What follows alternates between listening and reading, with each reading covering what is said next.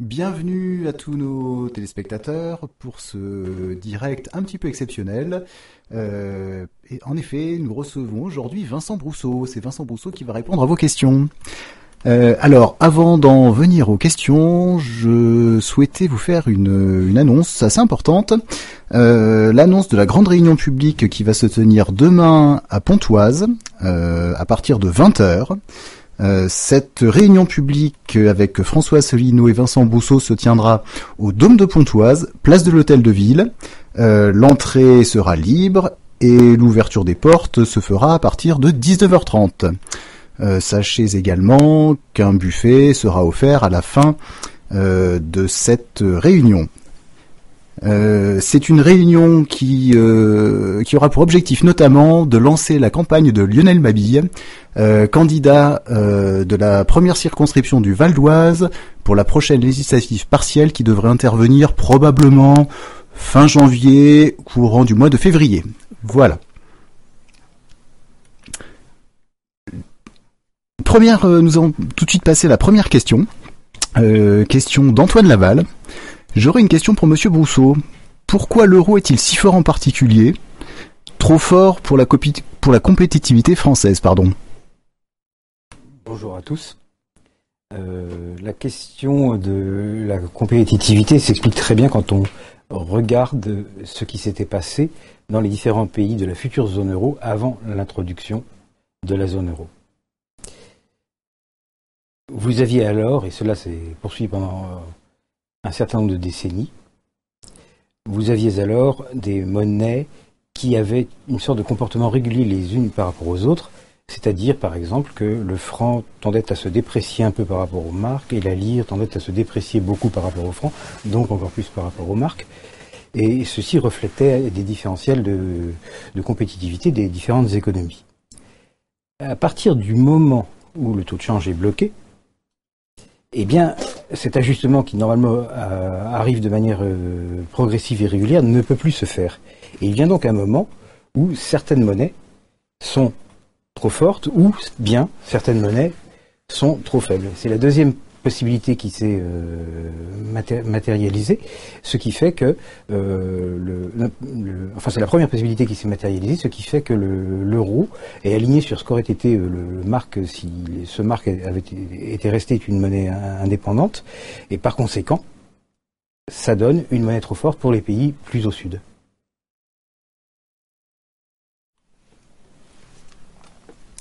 Vas-y, enchaîne. Alors, euh, la question suivante est posée par Francis Blosson. Bonsoir monsieur, comment analysez-vous les récents achats d'or de l'Allemagne? Alors je pense qu'en fait il s'agit moins d'achat que de rapatriement.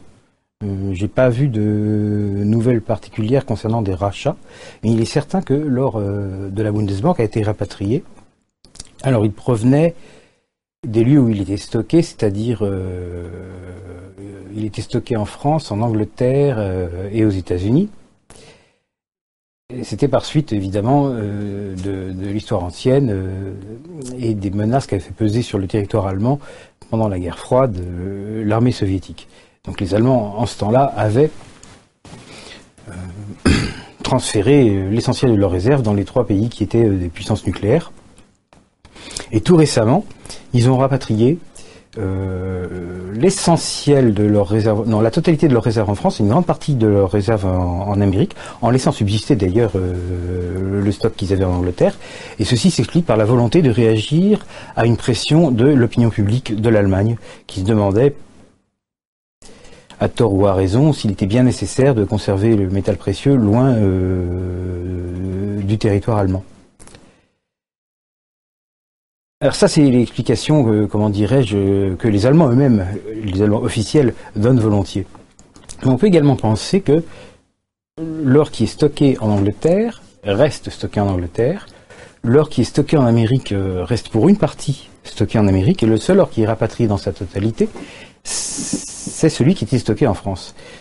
J'ai pas pu m'empêcher de penser, parce que je suis un peu suspicieux, que c'est parce que ça laissait un moyen de pression à la France sur l'Allemagne s'il y avait eu un différent monétaire euh, dû euh, à des velléités de sortie, soit de l'un, soit de l'autre. Et c'est pour parer à ce risque-là que les Allemands auraient voulu absolument nettoyer euh, leur coffre à Paris et ramener le métal à Francfort.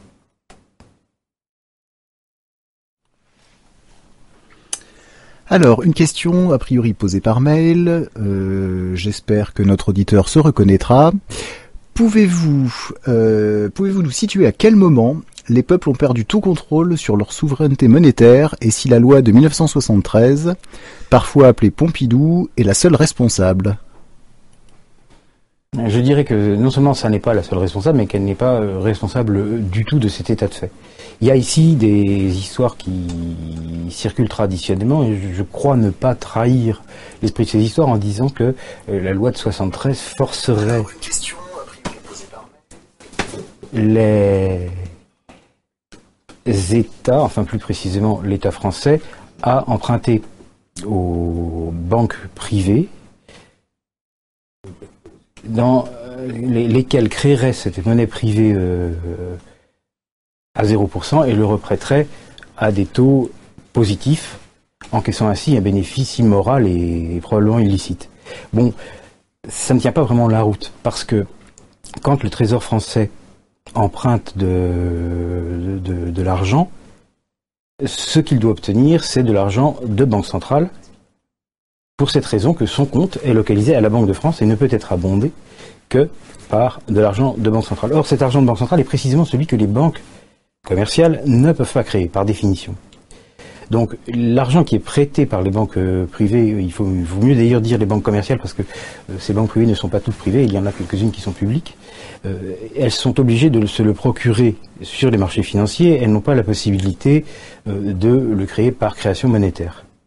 Et, dans ces conditions, la loi de, de, 73, le défaut qu'on lui prête, en réalité n'existe pas. Hum, mais j'invite les, auditeurs euh, et les téléspectateurs qui sont intéressés par cette question à regarder la page de Wikipédia qui est consacrée à la loi de 73. Je ne me rappelle plus son titre exact, mais c'est très facile à retrouver. Faites Google, loi de 73, il y a une page Wikipédia et c'est celle-là. Elle vous donnera des explications euh, beaucoup plus détaillées sur euh, ce qu'était en fait cette loi et sur ce qu'elle a changé, ce qu'elle n'a pas changé, euh, vous vous rendrez compte alors probablement que son rôle a été beaucoup plus modique que, ce qu'on imagine. Alors il s'est produit aussi, par une coïncidence malheureuse, que les dettes des pays se sont mis à exploser à partir de 73, ce qui a poussé certains à dire ah c'est le loi de 73 qui est à l'origine de cette chose-là. Ça va quand on ne regarde que le cas de la France, mais si on se si on se rend compte que tous les pays du G10 ont commencé à voir leur endettement exploser en 1973, alors que pas un seul autre n'avait voté en 1973 de, de, loi de prohibition monétaire, on se rend compte que l'explication ne tient pas la route parce que pour euh, avoir un phénomène aussi global, on est obligé de, de recourir à une explication qui est euh, nécessairement euh, globale, internationale ou, américaine. Ça ne peut pas être l'effet du vote d'une loi française qui, à l'époque, était déjà un pays, comment dirais-je, euh, c'était pas une, pas une puissance mondiale capable, simplement en modifiant son arsenal législatif, d'avoir un effet planétaire. Euh, donc, euh, à partir de 73, effectivement, toutes les dettes augmentent. Qu'il s'agisse des États-Unis, du Canada, du Japon, de l'Allemagne, de, de, la France, elles augmentent à peu près au même rythme c'est attribuable, euh, comme je le disais, uniquement à des causes mondiales. Alors parmi les causes qu'on peut imaginer être les bonnes, il y a le fait que euh, en 1971, euh, les Américains ont découplé l'or du dollar et puis l'effet n'a pas forcément été instantané donc ça peut très bien avoir pris 18 mois pour se matérialiser. Vous pouvez aussi penser au choc pétrolier qui a lieu en 1973 qui est un événement mondial euh, mais par contre, vous ne pouvez pas penser à la, loi de 73. Donc la formulation initiale de la question suppose que euh, les Français auraient pu perdre leur souveraineté monétaire en 1973, et ça n'est pas vrai. En réalité, ils l'ont perdu à une seule date, et c'est quand le franc est entré dans l'euro. À ce moment-là, la souveraineté monétaire des Français a effectivement été abdiquée. Mais c'est beaucoup plus... Enfin, c'est 25 ans plus tard, quoi. C'était en 1998.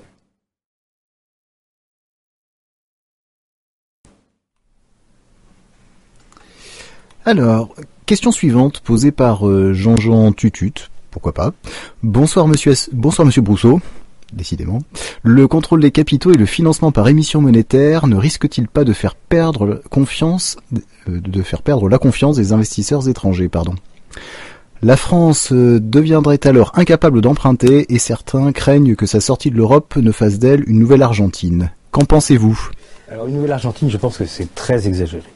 Euh, vous avez donc deux questions dans la question, celle sur les contrôles de capitaux et l'autre c'est sur le L'émission monétaire. Alors, une émission monétaire incontrôlée aurait certainement de quoi euh, faire peur à, tous les investisseurs, mais euh, l'UPR n'envisage absolument pas de faire faire des émissions monétaires incontrôlées à la Banque de France. Ça, c'est un autre parti qui faisait ça, c'était qui proposait ça. Pardon, excusez-moi. C'était euh, pendant sa campagne, Marine Le Pen a dit d'une manière un peu bravache, je ferai imprimer, ou je ne sais plus quel terme exact elle avait donné, 100 milliards, 100 milliards d'euros par an euh, à la Banque de France. Alors évidemment, ça, ça aurait pu être de nature à terroriser un peu les investisseurs quand on pense que la base monétaire, euh, c'est-à-dire l'ensemble de l'argent à, valeur légale qui est émis par euh, la Banque de France, est d'un ordre à peine supérieur à 100 milliards. Ça aurait en gros induit une inflation de 50% par an pendant plusieurs années parce qu'une fois qu'une chose pareille est partie, on ne peut pas euh, la stopper. Mais bien entendu, c'est tout à fait irresponsable. Et ce que l'UPR a en tête est beaucoup plus restrictif sur la question euh, du, du, financement monétaire? Tout au plus, nous autoriserons une enveloppe avec un montant maximum préétabli. Également, si, dans le cas où on accorde un avantage de taux d'intérêt, c'est-à-dire si les taux étaient positifs, ce qui n'est pas le, cas maintenant, et qu'on autorisait le gouvernement à emprunter à, 0%, euh, cet avantage serait lui aussi maintenu par un, règlement et ce règlement euh, donc qui contrôlerait aussi bien euh, l'avantage de taux que la quantité totale qui peut être apportée de cette façon-là serait mis hors de portée des mains euh, du gouvernement. C'est-à-dire que la Banque de France aurait le droit de s'opposer à comment dirais-je un dépassement ou une tentative de. Il, faudrait une procédure très lourde pour que ça pour, pour, que des comment dirais-je des des droits de tirage plus importants soient accordés. Donc l'émission monétaire incontrôlée est une chose dont nous nous méfions parce que nous savons euh, qu'elle est tellement inflationniste qu'elle risque de faire rapidement glisser dans l'hyperinflation. Euh, en ce qui concerne le contrôle des capitaux, non, ça je pense pas, parce que précisément le but du contrôle des capitaux est d'empêcher que euh, la, monnaie soit facilement vendable sur les marchés étrangers. Donc, le contrôle des capitaux est finalement ce que fait la Chine. Euh, est-ce que le fait que la Chine procède à des contrôles de capitaux terrorise les investisseurs et les empêche d'investir en Chine? Bah, La réponse est bien évidemment non. Quant enfin à l'histoire de l'Argentine, je voudrais vous faire remarquer l'irréalisme extrême qu'il y a à, à, comparer les situations des deux pays, la France et l'Argentine. Ça n'a absolument rien à voir. La France est une grande économie, il lui reste de l'industrie, elle, est, elle a un secteur des, services très important. Elle exporte fort, euh, un, grand nombre de choses. Euh, alors que l'Argentine n'est plus, depuis un demi-siècle, dans une situation comparable. L'Argentine est une économie beaucoup plus faible. Imaginez que les malheurs monétaires de l'Argentine puissent être reproduits en France, c'est faire bon marché des différences de taille et des différences de développement qui, qui existent entre les deux pays. Mais c'est finalement, ça ressort de ce qu'on appelle le Project FIR, qui avait aussi été utilisé euh, dans le cas du Brexit, pour inciter les électeurs euh, britanniques à ne pas voter en faveur du, du, Brexit. Donc on leur avait dit, eh bien si jamais vous votez Brexit, il se produira telle et telle catastrophe, et ces catastrophes étaient disproportionnées. Bon, voilà, c'est c'est la même chose. Je voudrais vous reporter une anecdote qui date de la campagne présidentielle. Pendant la campagne présidentielle, vous avez eu euh, à un moment François Asselineau qui a été invité à un grand, grand journal, je pense que c'était TF1, enfin si c'était pas celui-là, c'était euh, la 2. Euh, il avait une demi-heure pour parler. C'était une chose qu'on accordait à tous les candidats. Et cette demi-heure à lui a été coupée en trois tranches de 10 minutes. Et la tranche du milieu a été occupée uniquement par un enregistrement euh, d'un opposant qui n'a fait que décliner des choses aussi extraordinaires que celles qui est posée dans votre question, c'est-à-dire est-ce que le on pourrait se retrouver dans une situation argentine? Donc des propos tout à fait outranciers auxquels il n'était pas possible d'apporter la, contradiction parce que d'une part c'était un message enregistré avec lequel on ne pouvait pas interagir. Et d'autre part, le candidat, Asselineau, il était venu avec des choses à dire déjà euh, euh, et qui devait dire, donc il n'était pas dans la possibilité matérielle d'apporter la moindre contradiction à, à, ce qui lui était asséné. c'est un petit peu comme si, pendant la demi-heure euh, consacrée par le même média à Emmanuel Macron, vous aviez eu que le tiers, les dix minutes du milieu de son intervention avait été occupé par un message enregistré d'un adhérent euh, de l'UPR euh, euh, assénant des choses anti-Macron sans que le malheureux Macron ait eu la moindre possibilité d'y répondre. Vous savez comme moi que ça, ça ne s'est pas produit. La seule chose, le seul qui y a eu droit, c'est Asselineau, et le candidat Macron n'a eu affaire à aucun piège de ce genre c'est sûr que quand on ne peut pas répondre, on peut vous raconter n'importe quoi, même les choses les plus extraordinaires et les plus outrancières. L'idée que la France puisse comme ça euh, subir une dévaluation, euh, euh, enfin une dépréciation de, sa monnaie de la tête de celle de l'Argentine est simplement de la science-fiction, c'est juste impossible. Mais on n'était pas en position de le dire puisqu'on n'avait pas la parole.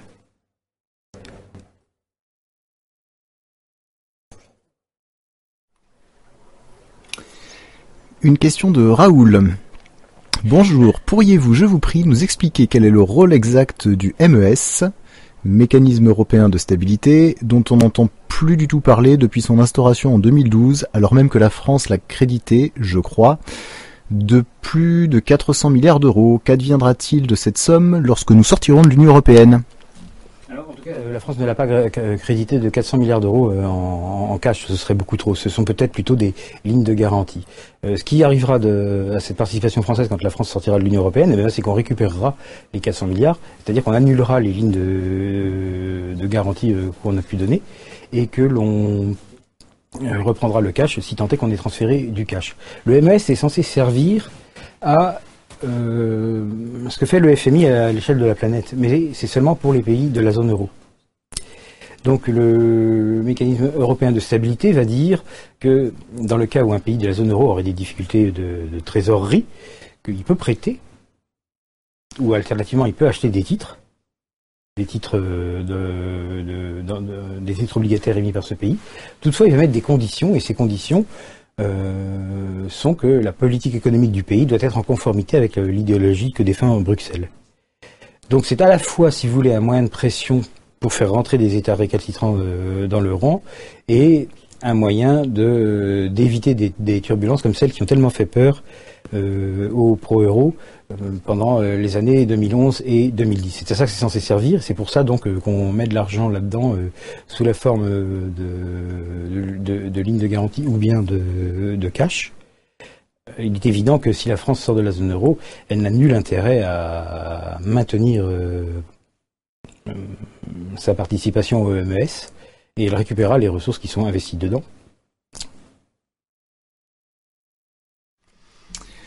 Avant de poser la, première question, une petite, euh, une petite information. Je tenais à vous indiquer que lorsque l'émission a commencé, nous en étions à 29 466 adhérents et nous en sommes actuellement à 29 468. Je vous invite donc euh, à adhérer euh, lors de, lors de, cette, de ce direct. Alors, la question suivante est posée par François Lowe. Bonsoir Monsieur Brousseau, en cas de Frexit, comment pensez-vous que les marchés financiers réagiraient? Merci. Alors en cas de Frexit, je pense que les marchés financiers réagiraient comme ils ont réagi euh, à la nouvelle du, du, Brexit. La seule différence qu'il y a, et d'aucuns pourront trouver qu'elle est de taille, c'est que euh, la France sortira aussi de la monnaie unique alors que l'Angleterre n'était sortie euh, que de l'Union européenne. Mais en réalité, les deux choses sont très couplées parce que la participation à la monnaie unique n'est pas, pas possible quand on n'est pas dans l'Union européenne. Et l'essentiel du, fonctionnement euh, de, l'Union européenne appelle assez naturellement la participation à, la monnaie unique. Donc la différence n'est euh, pas si énorme. Les marchés pourraient avoir différents types de réactions en ce qui concerne la monnaie elle-même. D'une part, il pourrait se dire que la monnaie française va se déprécier par rapport à l'euro résiduel parce que la France est en déficit commercial vis-à-vis des autres pays de la zone euro. Alors ceci donne une anticipation de dépréciation, mais qui n'est pas colossale. Enfin, ça veut dire que c'est pas pareil que si l'Italie euh, sortait de euh, la zone euro ou si l'Espagne sortait de la zone euro. Il y a un autre facteur cependant qui joue et qui joue dans l'autre sens. Dans l'évaluation des monnaies sur le marché d'échange, on tient compte aussi de ce qu'on appelle le risque institutionnel. Le risque institutionnel, c'est le risque que les institutions qui supportent la monnaie subissent une modification inattendue ou préjudiciable, les institutions elles-mêmes. Or, à la sortie de la France de la zone euro, le risque institutionnel du franc va devenir meilleur, c'est-à-dire plus faible, moins de risques. Pourquoi? Parce qu'à ce moment-là, euh, il n'y aura plus de changement envisageable. Euh, la France sera retrouvée, comment dirais-je, son, son régime de croisière avec euh, la monnaie française émise par la Banque de France, comme ça a été le cas dans, le passé, mais aussi comme c'est le cas plus ou moins partout dans le monde. Donc ça, c'est une situation stable. Ça, c'est une amélioration. Mais d'un autre côté, l'euro rémanent, donc l'euro des pays qui vont rester dans la zone euro, lui, son risque institutionnel, il va augmenter. Parce qu'à partir du moment où un pays de la taille de la France sort de la zone euro, il est bien évident que des questions commencent à se poser sur la pérennité des institutions euh, de, la monnaie unique elle-même. C'est-à-dire qu'on ne sait pas s'il va pas y avoir d'autres sorties, par exemple. Euh, et donc ça, ça veut dire que le risque institutionnel de l'euro rémanent euh, c'est-à-dire le franc étant sorti, lui va au contraire grandir, devenir plus mauvais. Et donc vous avez un effet de ciseau, qui est que le risque institutionnel de l'une va s'améliorer et le risque institutionnel de l'autre va, va, empirer, qui va dans l'autre sens que ce qu'on pourrait attendre si on regarde uniquement le déficit commercial de la France. Donc il est difficile de dire à l'avance lequel des deux effets va, prédominer, mais il y a un truc dont je suis assez certain, c'est que ça va résulter en une euh, appréciation ou en une dépréciation qui seront relativement euh, modiques, si on parle donc de la France. Il va de soi que je ferais des prédictions différentes si on parlait de, la Grèce ou, de la Slovénie, hein, parce que ces pays n'ont pas la même situation financière, n'ont pas la même taille, n'ont pas le même niveau de développement, n'ont pas le même euh, réseau international, notamment réseau de banques. Et par conséquent, là, il est très probable, s'agissant de, ces deux exemples, qu'une sortie de leur part entraînerait la future monnaie grecque ou la future monnaie euh, slovène sur une pente descendante assez dangereuse. S'agissant du franc, par contre, je n'y crois pas tellement le, franc, en, réalité, n'avait de plus fort. Dans, dans, ce qui allait devenir la zone euro, les seules monnaies qui étaient plus fortes que le franc, c'était jamais que le marque et que le florin. Et encore, le florin, c'était compté deux fois le marque, puisque c'était à l'époque techniquement un, satellite du, du florin. Tout le reste, c'était des monnaies plus faibles que la monnaie française. Donc je ne m'attends en aucun cas à une dépréciation euh, rapide et colossale du franc français. Et ça, ça euh, ramène à ce que je disais, euh, à la question précédente, je crois, qui évoquait le cas de l'Argentine. Ça n'est pas raisonnable de comparer des situations aussi différentes.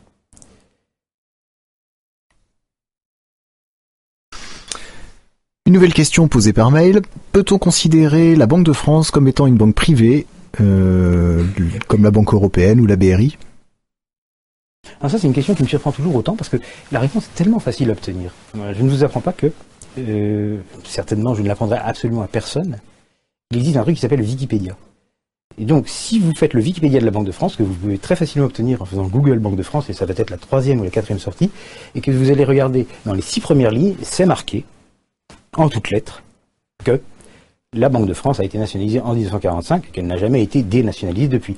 Euh, si elle a été nationalisée en 1945, techniquement d'ailleurs le 1er janvier 1946, euh, eh ben, elle ne peut pas être considérée comme une banque privée, puisque c'est une banque manifestement publique. Alors j'admets que si vous vous posiez la même question sur la, sur la Bundesbank, c'est-à-dire sa contrepartie allemande, là vous auriez plus de mal, parce que les pages Wikipédia, aussi bien la française que l'allemande, qui vont vous parler de la Bundesbank, ne vont pas s'amuser à vous préciser que la Bundesbank est publique.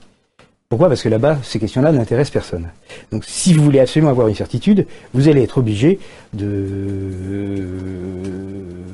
regarder le texte de la loi fondamentale euh, qui, crée la Bundesbank, dont, le nom m'échappe maintenant, mais enfin dans son deuxième article, euh, qui définit donc la forme juridique de ce que doit être la Bundesbank, c'est marqué qu'elle appartient au Bund, Bund signifiant à la République fédérale. Par conséquent, elle est tout aussi nationalisée, enfin elle n'a jamais été pas nationalisée, elle est, tout aussi publique que, la Banque de France, c'est juste qu'il faut creuser un peu plus pour le savoir. Alors il est vrai par contre que d'autres banques euh, centrales de la zone euro, mis à part la française et l'allemande qui sont évidemment les plus importantes, peuvent avoir une partie d'actionnariat privé, de même que euh, le, je pense ça peut être le cas de la Banque de Suisse, c'est-à-dire la BNS, Banque nationale suisse, et le cas emblématique de la Fédérale Réserve, la Banque centrale des États-Unis, vous entendez très souvent dire c'est une banque privée, euh, et même des choses encore pires, elle appartient au Rothschild et je sais pas quoi encore. Alors, pour répondre d'abord à la question sur la BRI et, sur la BCE, bon, la BCE va appartenir aux banques centrales de la zone euro, dont on vient de le voir, certaines sont publiques, et d'autres sont en partie publiques, en partie privées. Par conséquent, je suppose qu'il est possible de dire que euh, la BCE est en partie publique, en partie privée, et si on calcule les proportions euh, de ce que chacun détient, au total, elle va être plutôt publique. Et c'est la même chose pour la BRI, qui est la Banque des règlements internationaux, en anglais la BIS, euh, qui est à Bâle. Ses actionnaires sont les banques centrales du, monde entier, je crois. Peut-être pas littéralement du monde entier, mais qui viennent de toute la planète. Et donc, comme là-dedans, il y en a qui ont des actionnaires privés, on pourrait arguer qu'elles sont en partie privées et en partie publiques.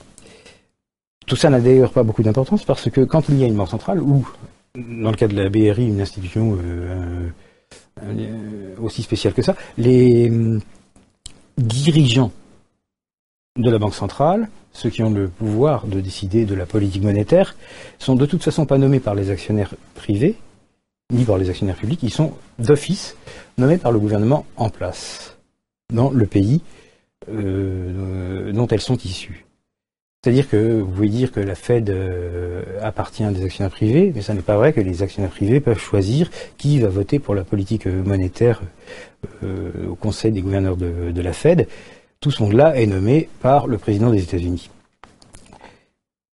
soit directement, comme dans le cas de la Fed, soit à travers d'autres euh, d'autres institutions qui sont sous son contrôle à lui. Ce qui fait que, euh, en l'occurrence, l'actionnariat perd un petit peu de son sens.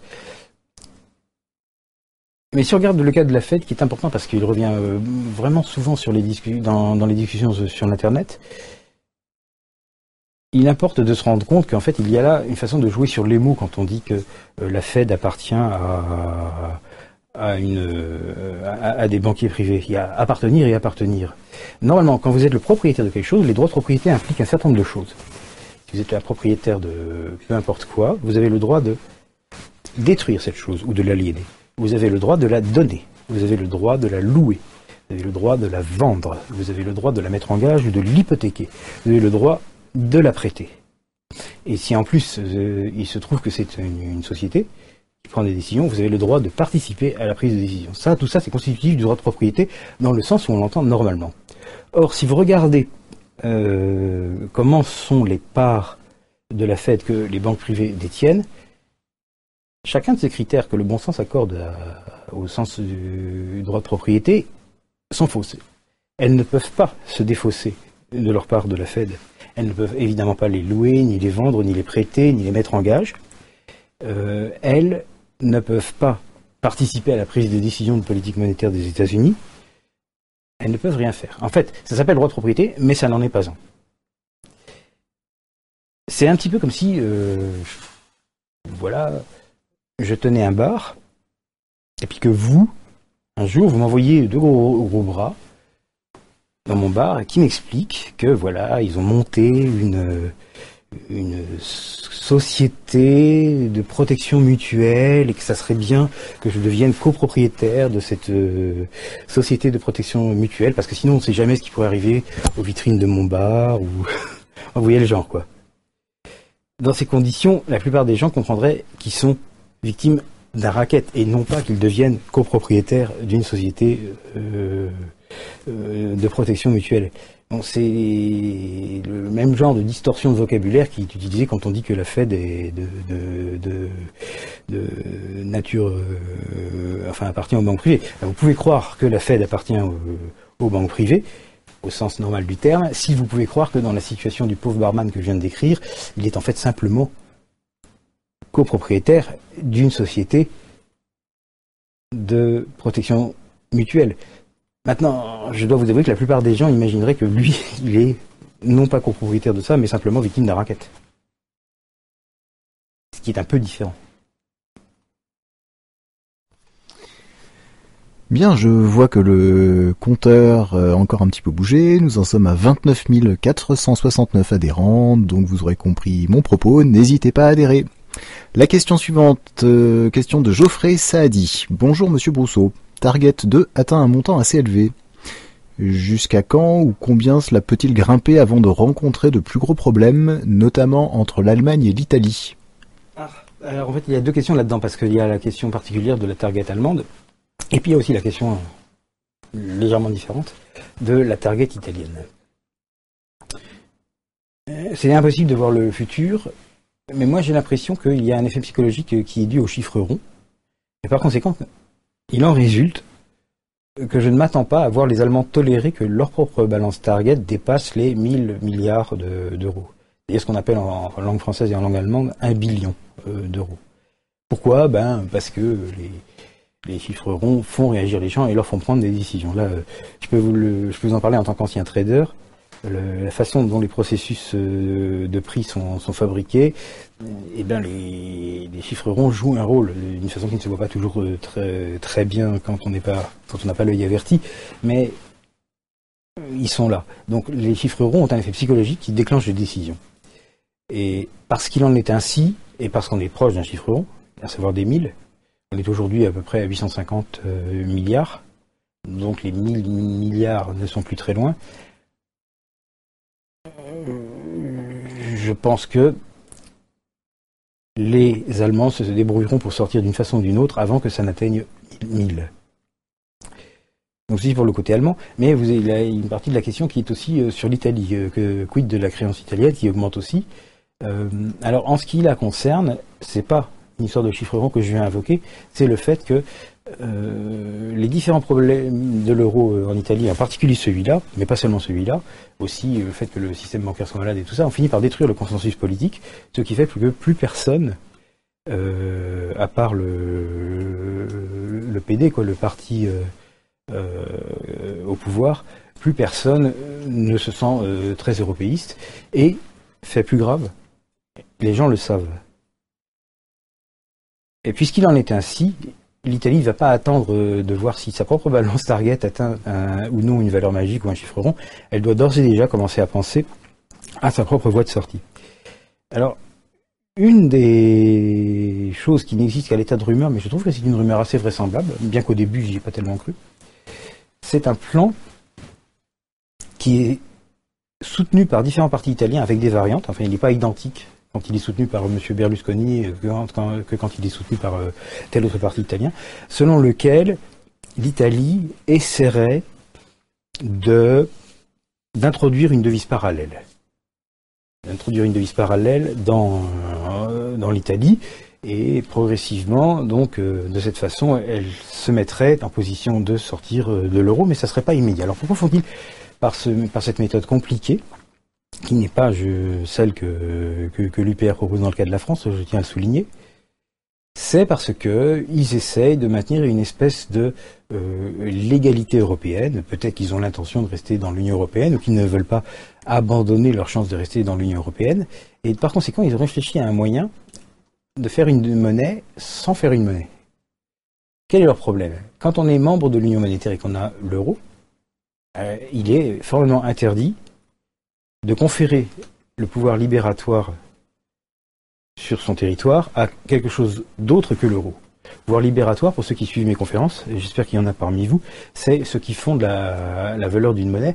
C'est euh, dans une juridiction, le, législateur accorde un privilège qui s'appelle le pouvoir libératoire et qui est que dans cette juridiction, la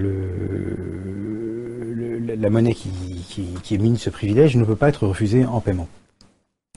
Et donc la loi européenne dit que on ne peut pas accorder ce privilège à quelque chose d'autre que l'euro. Donc comment on fait les Italiens? Ben, Je trouve que la façon dont, ce plan est fabriqué euh, reflète un esprit assez italien.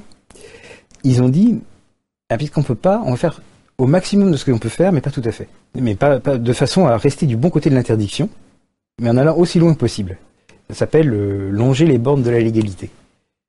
Longer les bornes de la légalité, peut-être un peu par l'extérieur d'ailleurs, mais longer les bornes de la légalité, puisque le pouvoir libératoire, je n'ai pas le droit, dit l'italien, de le conférer à autre chose qu'à l'euro, voyons qu'est-ce que je pourrais conférer qui serait presque comme le pouvoir libératoire, mais pas tout à fait.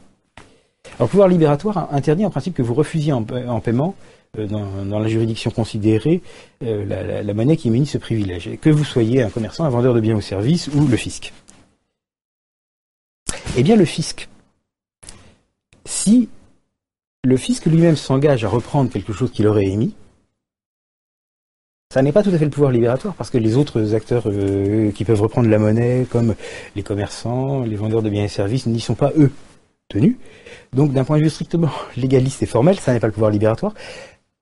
Mais ça fait presque le même effet parce que le fisc euh, est en mesure de demander tellement d'argent globalement à l'ensemble des acteurs de l'économie italienne que du coup quelque chose qui aurait le privilège d'être accepté par le fisc en lieu et place donc de l'euro, aurait une raison d'avoir de la valeur qui serait presque aussi forte qu'une euh, monnaie ayant le pouvoir libératoire lui-même. Alors donc, ces plans envisagent la fabrication de ce qu'on appelle une monnaie fiscale. Une monnaie fiscale, c'est une monnaie qui n'est pas tout à fait une monnaie, mais qui est fondée sur un engagement euh, du fisc de ce pays qui dit bon, en tout cas, si vous me donnez, si vous me devez au titre des impôts 500 euh, 000 euros, eh bien, je vous reprendrai au lieu de 500 000 euros 500 000 de ces unités que moi j'ai émises. De cette façon, vous ne violez pas l'interdiction parce que vous n'avez pas tout à fait conféré le pouvoir libératoire au sens formel du terme à cette nouvelle monnaie, mais vous avez une monnaie parallèle. Il faut mettre des guillemets à monnaie, mais c'est bien suffisant. En plus, vous pouvez augmenter la force de, cette chose en disant que non seulement vous pourrez, payer euh, vos impôts avec ça, mais en plus, si le gouvernement est lui-même vendeur de, biens et de services, ben, il s'engage aussi à reprendre euh, ces, unités de cette façon-là. Donc ce plan-là, s'il fonctionnait, et s'il est autre chose qu'une rumeur, mais je crois que ça doit être autre chose qu'une rumeur parce que c'est assez cohérent, eh bien, il permettrait de mettre en circulation en Italie quelque chose qui serait aussi utilisable que l'euro et que le gouvernement italien pourrait émettre autant qu'il le souhaite.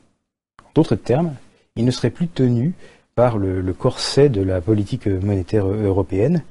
les Italiens imaginent que c'est là la cause principale de leurs soucis économiques actuellement. Or, cette chose-là, une fois qu'elle est lancée, ben, il n'y a plus tellement d'espoir que l'Italie reste euh, dans, la zone euro. Donc, c'est pour ça ce que je disais, c'est que le, la situation italienne a évolué de telle sorte que s'ils en sont à rechercher des expédients pareils, c'est-à-dire que d'une façon ou d'une autre, ils vont bientôt nous quitter. Et il n'est plus utile de scruter à la loupe le chiffre de la target italienne. En quelque sorte, la décision est déjà prise.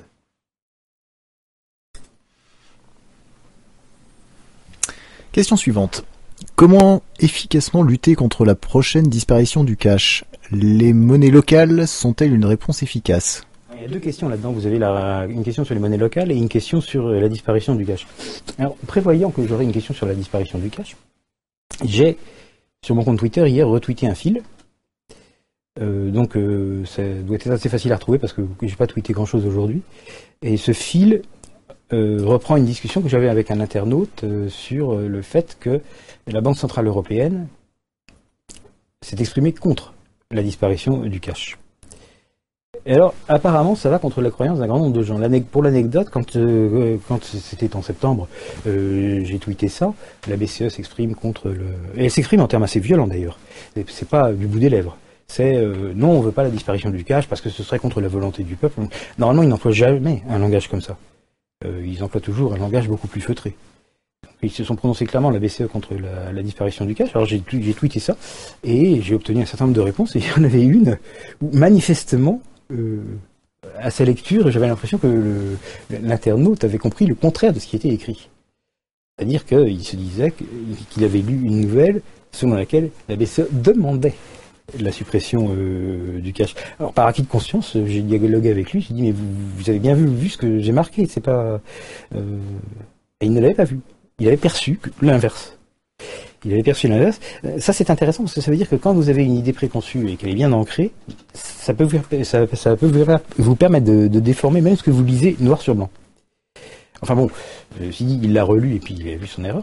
Et j'en ai profité pour donner un petit peu de contexte. Et il y a la Bundesbank aussi qui s'est exprimée contre euh, la suppression euh, du cash. La Bundesbank l'a fait depuis avant et puis elle l'a fait plus souvent. Euh, on peut imaginer que le fait que la BCE ait pris parti contre la suppression du cash est le résultat d'une négociation entre la Bundesbank et la BCE, dans laquelle la Bundesbank aurait accepté de ne plus imprimer les billets de 500, mais en échange, la BCE devait la rejoindre sur son point de, défense du cash. Donc vous avez des acteurs qui sont munis d'un certain pouvoir de législateur, dans la zone euro, qui sont donc la BCE et la Bundesbank, qui disent non, la disparition du cash, je suis contre, je n'en veux pas. Et puis vous avez d'un autre côté des acteurs qui soutiennent la disparition du cash. Mais quels sont ces acteurs? Ben, C'est par exemple le groupe de cartes bancaires Visa. je pense qu'il n'y a pas besoin de réfléchir très longtemps pour comprendre pourquoi le groupe bancaire Visa souhaiterait la disparition du cash. Ça tombe sous le sens. Mais il faut aussi savoir que le, la société en question n'a pas du tout de pouvoir de, législateur en France ou en Europe. Donc, si ceux qui sont pour la disparition du cash ne sont pas au pouvoir, et si ceux qui sont au pouvoir ne sont pas pour la disparition du cash, je pense que la disparition du cash n'est pas pour tout de suite. Et par conséquent, je, réfute l'idée qui semble sous-tendre la rédaction de la question, qui est que euh, la, suppression du cash serait un fait acquis. Non, elle n'a pas, du tout l'air d'être un phénomène euh, acquis. Deuxième partie de la question portait sur les monnaies locales, je crois. Qu'est-ce que c'était exactement? Les monnaies locales sont-elles une réponse efficace? À la disparition du cash. Oui. Alors en fait non, parce que pourquoi est-ce que les gens, enfin admettons, d'après ce que je viens de dire, donc la disparition du cash n'aura pas lieu. Mais admettons que la disparition du cash euh, ait été programmée.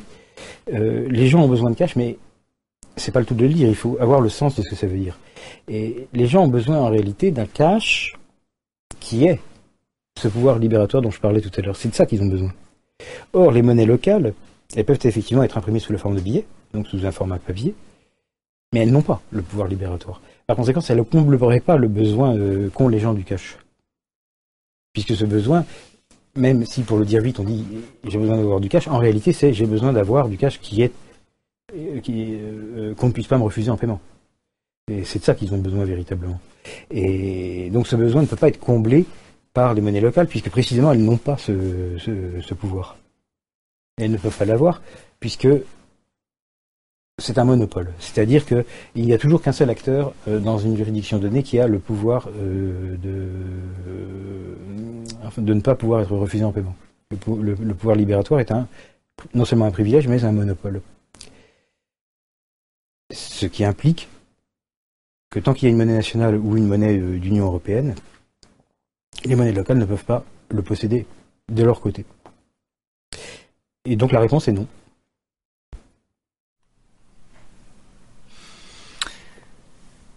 Alors, une question également posée par Internet, par mail, euh, plutôt. Euh, bonjour Monsieur Brousseau. En France métropolitaine, ouvrir un compte bancaire dans une banque est une créance sur la Banque de France. Mais ouvrir un compte bancaire, par exemple en Allemagne, dans une banque française, Société Générale, BNP, peu importe, en Allemagne, est-ce une créance sur la Bundesbank ou sur la Banque de France? Sur la Bundesbank, parce que ce qui compte, c'est le, pays où est résidente la banque en question. Donc si vous me parlez d'une filiale de la Société Générale ou de la BNP euh, établie sur le territoire allemand, eh bien elle, elle se trouve... Euh, enfin, si, si tant est qu'elle est un compte de, si tant est qu'elle est un compte de à la banque centrale, c'est à la Bundesbank qu'elle a. Alors la question est plus tricky si jamais c'est une filiale qui n'a pas de compte à la banque centrale du pays en question à ce moment-là, si vous avez, donc il faudrait que ce soit une petite banque. Hein. La Société Générale ou la BNP, ça marche pas parce qu'elles ont certainement euh, un, compte ouvert à, la Bundesbank, enfin leur filiale allemande a un compte ouvert à la Bundesbank. Mais si euh, vous avez une banque inconnue, toute petite, et puis qu'elle aurait une filiale euh, en Allemagne, mais qu'elle serait pas elle-même inscrite sur la liste des contreparties de la Bundesbank, Ça serait encore pire que ça. Ça serait une créance non pas sur la Banque de France ou sur la Banque d'Allemagne, mais ça serait une créance sur d'autres banques dans la zone euro qui, à leur tour, ont elles-mêmes une créance soit sur la Banque de France, soit sur la Banque centrale allemande. Elles n'auraient de toute façon pas une créance directement sur l'une ou sur l'autre. Ça serait une chaîne de, créances qui pourrait aboutir n'importe où, même à être une créance sur la Banque centrale d'Italie. Une question de Vincent Touy. Bonjour Monsieur Brousseau. Que pensez-vous de la soutenabilité des crypto-monnaies sur le long terme Alors je pense que sur le long terme, les crypto-monnaies ne sont pas soutenables. Il y en a une donc qui défrait la chronique aujourd'hui, vous savez, c'est le Bitcoin. Bitcoin. Je sais pas quelle est la prononciation française acceptée. Je vais y à Bitcoin. Et le Bitcoin, il y a des gens qui disent que c'est pas une bulle, et il y a des gens qui disent que c'est une bulle. À mon avis, c'est une bulle. Comment ça marche en effet? Les gens qui achètent le Bitcoin, en tout cas au, jour d'aujourd'hui, euh, ils le font parce qu'ils ont l'espoir que ça va monter et que, comme ça monte et qu'ils en ont acheté, ils vont gagner de l'argent. Mais réfléchissons un peu plus. Pourquoi est-ce que ça pourrait monter après que eux l'aient acheté? La réponse est unique. Ça ne peut monter après que eux l'aient acheté que s'il y a d'autres décisions d'achat qui sont successives à sa propre décision d'achat, qui ont lieu après, et qui sont plus nombreuses ou qui concernent un volume plus, plus important que d'éventuelles décisions de vente qui pourraient euh, lui succéder. Donc en réalité, les gens qui aujourd'hui achètent du Bitcoin font le pari que leur décision d'achat va être suivie par d'autres décisions d'achat émanant d'autres gens. Et une fois que c'est formulé comme ça, vous vous rendez compte qu'il n'est pas possible que ça tienne indéfiniment. Vous ne pouvez pas avoir que euh, toute décision d'achat est suivie par une infinité de décisions d'achat comme ça sans limite. Il y a nécessairement quelqu'un qui se fait avoir quelque part dans le, la chaîne. En effet, la, quantité d'argent qui peut être euh, d'abord la quantité d'argent qui existe sur toute la planète, elle est, elle pas infinie, elle est finie, et donc euh, il y a un moment où ça doit s'arrêter. Mais même la quantité d'argent qui est disponible pour ce genre de spéculation, euh, elle est encore plus petite que la quantité totale d'argent qui existe. il y a un moment où elle est épuisée. Donc il est tout à fait impossible que tout le monde ait raison dans cette affaire. C'est-à-dire que si vous avez un acheteur qui fait le pari que ses achats seront suivis par d'autres achats, et que les acheteurs qui valideront son pari font eux-mêmes le pari que leur euh, propre achat sera suivi par d'autres achats, et que les, acheteurs qui vont valider le pari de cette deuxième génération d'acheteurs font eux-mêmes le pari, ainsi de suite, il est fatal, inévitable, qu'il y en ait quelques-uns qui se trompent. Ils ne peuvent pas avoir tous raison. Et pour cette raison, vous vous trouvez dans quelque chose qui ressemble à un schéma de Ponzi. La ressemblance, c'est que dans un schéma de Ponzi, en fait, ce sont les nouveaux entrants qui apportent les bénéfices aux premiers entrants. Donc vous avez des gens qui rentrent d'abord, puis si le schéma de Ponzi ne s'effondre pas tout de suite, ça veut dire qu'ils ont des bénéfices. Mais d'où viennent ces bénéfices? Ces bénéfices sont produits par les entrées des, des entrants successifs. Et ainsi de suite. Et ça s'arrête aussi pour la même raison qui est qu'il n'y a pas un nombre infini de personnes sur Terre qui peuvent entrer dans, dans le schéma de Ponzi. Donc il y en a fatalement qui arrivent en bout de, en bout de chaîne et ceux qui se font avoir. Euh, eh bien, c'est la même chose pour un produit spéculatif que les gens achètent simplement parce qu'ils pensent que ça va monter. Donc le Bitcoin est un parfait exemple, mais il y en a eu d'autres. Euh, le, Bitcoin ressemble à, ça, vous l'avez sûrement vu parce que cet exemple est toujours repris à, la crise des, tulipes qui est apparue en vers 1640, je sais pas la date exacte. Euh, c'était en Hollande, et donc c'est quelque chose. Au début, les, tulipes, c'était des bulbes de tulipes, ils avaient un certain prix, et puis, comme ça pendant très longtemps. Un beau jour, ça s'est mis à monter, à monter, à monter. Puis ensuite, ça a descendu encore plus vite que c'était monté. Et pour finir, quand la crise a été terminée, ça valait le prix que ça avait avant la crise. Bon, c'est pareil que quelque chose qui est intervenu 80 ans plus tard et qui est moins connu, c'est euh, l'épisode des, actions de la compagnie du Mississippi. Ça, c'était sous la Régence, c'était en France et pas en Hollande. Et, vous avez le même principe, euh, donc ces actions ont valu un certain prix qui était modérée, et elles l'ont tenu un certain temps. Puis un jour, elles se sont mis à gonfler, gonfler, gonfler, et après ça s'est effondré, et ça a atterri aussi sur le prix de départ, Entre-temps, cependant, évidemment, beaucoup de gens avaient gagné de l'argent et beaucoup de gens en avaient perdu. Donc ça a provoqué, dans les deux cas, que ce soit les, les tulipes hollandaises ou les actions du Mississippi française, ça a provoqué un certain nombre de, drames, euh, de, de faillites, de l'agitation sociale. ça a même mis, s'agissant du deuxième exemple, le, régime politique de la France de l'époque en, en, danger. Et donc c'est pas tellement anodin. Alors ce qu'on peut voir quand on compare les, dynamiques de, ces événements historiques et puis les, dynamiques qu'on voit maintenant sur le Bitcoin, c'est que ça se ressemble quand même beaucoup. Euh, aussi bien d'une façon qualitative, c'est-à-dire les explications que j'ai données sur qu'est-ce qui peut justifier que euh, mon achat euh, va être gagnant parce que ça va monter, aussi que sur un, point de vue plus quantitatif, parce que vous aviez déjà des graphes, des graphiques qui n'étaient pas aussi précis que maintenant, mais qui montrent quelles ont été l'évolution historique de ces, choses eh bien, il y a des analogies avec ce qu'on peut voir sur le Bitcoin. Mais le fait que ce ne soit pas soutenable devrait normalement tomber sous le sens, parce que, étant donné que ce sont des objets, les crypto-monnaies qui n'ont pas de, valeur intrinsèque, on se demande d'où viendrait que tout à coup elles apportent la richesse. si elles apportent la richesse, c'est quelqu'un d'autre la paye. C'est fatalement que quelqu'un d'autre la paye, puisque en soi, je, veux dire de façon intrinsèque, le Bitcoin n'a pas, n'a, pas du tout de valeur. Il y en a encore moins que l'or quand l'or a été. Euh, on peut dire que l'or a été un Bitcoin qui a réussi, si vous voulez, parce que l'or avait peu de valeur intrinsèque. Il en avait toutefois. Il n'était pas complètement zéro parce qu'il pouvait servir à des usages divers tels que faire des statues, euh, de la bijouterie, des choses comme ça. C'est pas complètement euh, dépourvu de valeur intrinsèque, alors que le Bitcoin l'est tout à fait. Mais enfin, il faut quand même penser que l'or s'est imposé comme étalon monétaire sur peut-être une dizaine de générations, enfin trois siècles. C'est donc pas un processus complètement instantané. Alors imaginez que maintenant, en, l'écart de quelques semaines, euh, tout à coup le Bitcoin aurait accédé au statut euh, d'étalon monétaire, c'est quand même beaucoup demandé. Et c'est pas très plausible. Donc ma réponse serait que, sur le long terme, les crypto-monnaies ne sont pas soutenables en tant que, en tant que stockage de valeur. Mais je crois qu'il y avait deux éléments dans la question, non? Pensez-vous que, que pensez-vous de la stabilité des crypto-monnaies Ah bah voilà, je pense qu'elles sont pas stables. Donc voilà. Alors Vincent, je vous propose une dernière question avant de faire une petite pause. Euh, L'Union européenne, depuis 2015, fait du quantitative easing, c'est-à-dire fait tourner la planche à billets à hauteur de 80 milliards d'euros par mois, euh, depuis un petit peu moins. Merci de bien vouloir nous expliquer euh, s'il y a un seuil au-delà duquel ce ne sera plus supportable. Sûrement en premier pour les Allemands, au regard de leur histoire catastrophique d'après la guerre de 14, et plus généralement, vers ce vers quoi cela nous conduit. Merci à vous de bien vouloir nous éclairer sur ce fait. Euh, à quel seuil euh, ceci va-t-il éclater? La première, c'était sur les targets, et, maintenant c'est sur euh, le quantitative easing. Quel est le seuil qui va faire que ça va claquer Alors sur les targets, j'ai une réponse relativement facile à cause du, des chiffres ronds, mais ça marche pas pour le quantitative easing parce qu'il y a trop de chiffres possibles qui pourraient être pris en compte.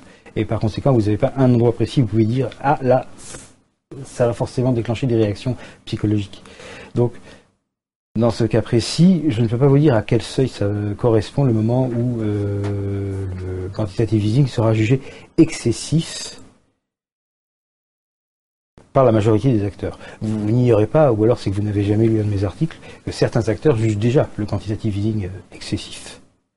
Euh, ces acteurs sont en général germaniques, et ils incluent la Banque centrale de, l'Allemagne, et aussi d'autres institutions allemandes.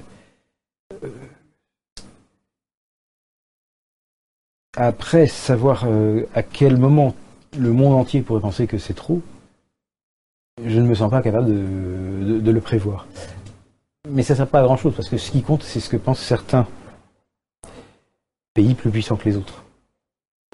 Peu importe que la planète entière pense que le quantitative easing est acceptable ou, pas acceptable, à partir du moment où vous avez que, les Allemands considèrent qu'il n'est pas acceptable, ben, vous avez déjà l'essentiel de ce que vous avez besoin de savoir indépendamment du fait que euh, d'autres pays pourraient éventuellement trouver qu'il est encore à un niveau acceptable. Le quantitative easing,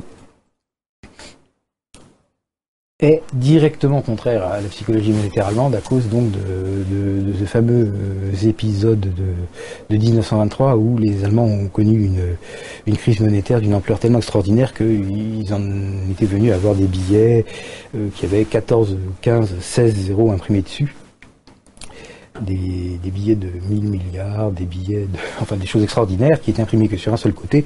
Euh, et quand les gens les utilisaient, euh, ces billets avec plein de zéros, ça leur tachait les doigts parce que l'encre n'était pas encore sèche.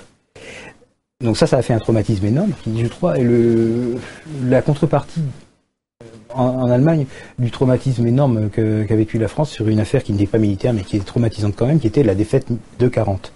Donc euh, leur défaite de 40, c'est la crise de 23, et notre crise de 23, c'est la défaite de, de 40. Enfin bon, eux, ils ont été traumatisés par la, crise de 23, et ça fait que maintenant le quantitative easing, euh, pour eux, c'est Enfin bon, c'est vraiment véritablement synonyme de planche à billets, mais la planche à billets, c'est une chose horrible. Ils ne peuvent pas le supporter. Et donc, ils sont contents. Donc, chaque fois que vous entendez euh, Jens Weinmann, le président de la Bundesbank, s'exprimer sur cette question, c'est toujours sur un ton euh, ça va bientôt s'arrêter, j'aime pas ça, c'est pas bien, c'est pas raisonnable.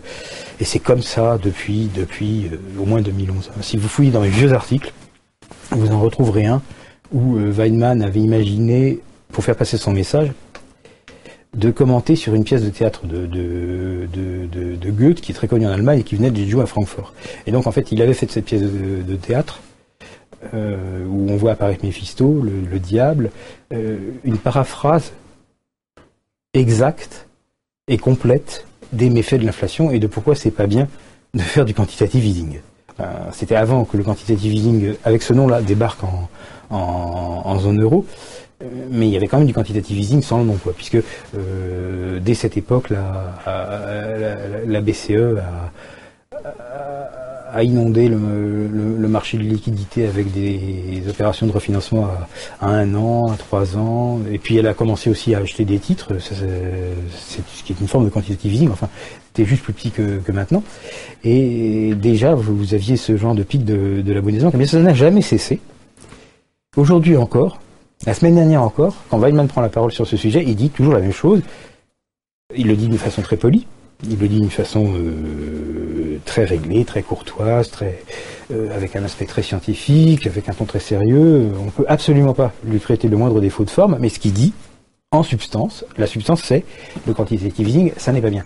Eh bien, quand un, pays de la taille de l'Allemagne a une opinion aussi tranchée, aussi définitive, aussi formelle euh, sur le quantitative easing que, euh, que c'est le cas maintenant, ça ne sert plus à rien de se demander si l'Espagne est ou n'est pas encore convertie à la doctrine du, du, du maléfice du quantitative easing peu importe quand le monde entier en sera convaincu, de toute façon, ceux qui en souffrent le plus et ceux qui ont le plus de pouvoir de s'y opposer sont déjà convaincus.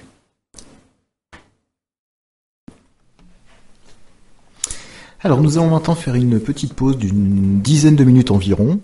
Euh, lors de cette interlude, nous allons diffuser deux vidéos. La première sera consacrée à l'évasion fiscale et la seconde illustrera les analyses de François Célineau sur les eurorégions. Je vous remercie. À tout à l'heure.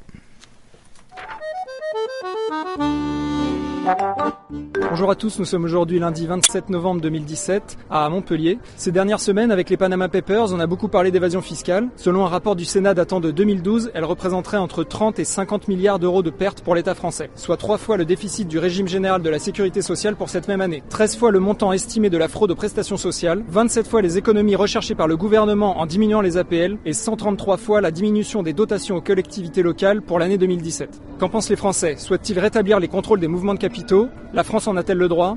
Alors heureux mène l'enquête. Que pensez-vous de l'évasion fiscale? On en parle beaucoup en ce moment. Oula On pense quoi toi ah, Rien de spécial, non Ça ne me concerne pas. non? Non. ça nous concerne quelque part un peu tous parce que chaque année il y a entre 30 et 50 milliards d'argent qui va pas à l'État, donc qui va pas à la collectivité, qui va ailleurs. Oui. Ouais, bah, c'est une arnaque quoi. C'est des gens qui profitent de l'argent et pour aller le placer ailleurs, ouais. Que pensez-vous de l'évasion fiscale Vous n'allez pas aimer ma réponse. Si, allez-y. on ne juge pas. Rien. Rien Je me dis que si on avait tous autant d'argent, on le ferait certainement. Et vous pensez qu'il faudrait faire quoi pour lutter contre l'évasion fiscale bah Déjà leur couper la tête. et leur... Euh, non, non, déjà, oui, couper la tête déjà, à tous ces gens-là, et leur supprimer tous les biens. Voilà. Est-ce que vous pensez que l'État français a le droit de faire ça? Ben, Je l'espère. J'espère qu'on arrivera. Non mais attendez, j'espère qu'un jour, il y aura quelqu'un qui aura des glaouis pour pouvoir le faire. Vous pensez qu'il faudrait faire quoi contre ça? Je pense qu'il n'y a, rien à faire, malheureusement. Les, gens qui peuvent prendre des décisions sont les premiers concernés par ce genre de problématique, donc euh, à partir de là, ils ne feront pas grand-chose derrière. Il y a eu beaucoup d'affaires, euh, les Wikileaks, des choses comme ça, les LuxLeaks et, autres, et que ça ne débouche jamais sur rien, mais alors rien du tout. Donc euh, c'est bien qu'il y a un, verrouillage par la classe politique et la classe financière pour, pour pas que ça bouge. Quoi. D'accord. Et pour vous, du coup, il n'y a, pas de solution? Mais vivre avec. Ouais, c'est un peu pessimiste comme vision. Hein. Ouais, c'est pas pessimiste, c'est plutôt réaliste. Faut pas rêver, quoi. Et que pensez-vous de l'évasion fiscale? On en parle beaucoup en ce moment. Qu'est-ce que vous en pensez? Ça n'a jamais été bien, mais c'est une vraie interview. Oui, oui. C'est pour un web média sur Internet. C'est pas bien, mais bon, qu'est-ce que vous voulez que ça a toujours existé. Est-ce que vous pensez que, que l'État français devrait s'y opposer? Oui, bien sûr. Est-ce que vous pensez qu'il en a le droit? Ben, Oui, il a le droit. Enfin, si, si personne ne le fait, il faut bien qu'il y ait quand même quelqu'un qui, euh, qui s'y oppose. Je veux dire, quoi de mieux que l'État pour prendre des initiatives. Est-ce que vous connaissez l'article 63 du traité sur le fonctionnement de l'Union européenne? Non. Alors je vous le présente. Est-ce que vous voulez le lire? Dans le cadre des dispositions du présent chapitre, toutes les restrictions au mouvement de capitaux entre les États membres et entre les États membres et les pays tiers sont interdites. Donc en gros, ça veut dire que la France n'a pas le droit de s'opposer au mouvement de capitaux. Donc en fait, les, personnes, les entreprises sont libres de mettre leurs capitaux où elles veulent euh, à, travers le monde. Qu'est-ce que ça vous inspire? C'est un débat. Euh. Est-ce que vous pensez que l'État français devrait s'y opposer? Oui. Est-ce que vous pensez qu'il en a le droit? Je pense que oui.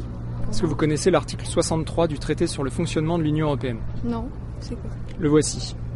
Est-ce que je peux vous laisser le lire Oui. Oui, bah, donc voilà, donc en fait, tous les pays qui sont membres de l'Union européenne ont interdiction de restreindre les mouvements de capitaux. Donc, selon cet article, en fait, on ne peut pas s'opposer à l'évasion fiscale. Qu'est-ce que ça vous inspire? Bah, Que c'est pas normal, parce que du coup, euh, en France, on fait travailler les entreprises à l'étranger, on fait partir l'argent à l'étranger, donc il y a plus de, y a de moins en moins d'emplois en France, du coup. Donc c'est pas normal, moi je trouve. Voilà. Est-ce que vous pensez que notre appartenance à l'Union européenne est, un problème? Oui, très clairement oui. D'accord. Vous êtes pour la sortie? Oui. Est-ce que vous connaissez l'article 63 du traité sur le fonctionnement de l'Union européenne Non, honnêtement non. Le voilà. Je vous laisse le lire. Donc ça veut dire que les États de l'Union européenne n'ont pas le droit de restreindre les mouvements de capitaux. Donc en fait, ils n'ont pas le droit de s'opposer à, l'évasion fiscale. Qu'est-ce que vous en pensez? Ils n'ont pas le droit de prendre des mesures, oui, visant à restreindre les mouvements de capitaux entre les pays de l'Union européenne et même vers l'extérieur. Hein. moi, je trouve pas ça normal. Hein. Est-ce que notre appartenance à l'Union européenne est un problème? Oui. Moi, je trouve que le, truc européen, ça n'arrange pas nous. Hein. Ça arrange que les entreprises. Les, tout ce qu'on est gros capitaux, mais pas, pas nous, pas, même pas vous euh, qui, êtes comme certainement comme moi. Vous êtes à la fin du mois, vous n'êtes pas avec des millions. Hein non. Bon, mais voilà. Alors après, on nous parle de l'Europe. On veut bien. Ben, L'Europe, c'est que pour les riches. Mais après, finalement, c'est un petit peu, c'est pas pour nous. assez, je sais pas. C'est pas pour nous, l'Europe. Est-ce que vous connaissez l'article 63 du traité sur le fonctionnement de l'Union européenne Non. Alors le voici. Voilà, donc ça veut dire que les États qui sont membres de l'Union européenne n'ont pas le droit de restreindre les mouvements de capitaux, donc n'ont pas le droit de lutter contre l'évasion fiscale. Qu'est-ce que ça vous inspire? Moi je, ne moi, suis pas pour. Ils vivent là, ils devraient payer comme, comme tout le monde. C'est-à-dire que si on pourrait en faire autant, est-ce que vous pensez que notre appartenance à l'Union européenne est un problème? Non, non, non, non, c'est pas, pas un problème. Hein. Par exemple, par rapport à cet article, cet article, il n'existait pas avant l'Union européenne, il a été mis dans les traités. C'est à discuter ça, Je hein, Je suis pas politicien pour ça. Hein. Ah, est-ce que notre appartenance à, à l'Union européenne est un problème vis-à-vis de l'évasion fiscale notamment, par exemple?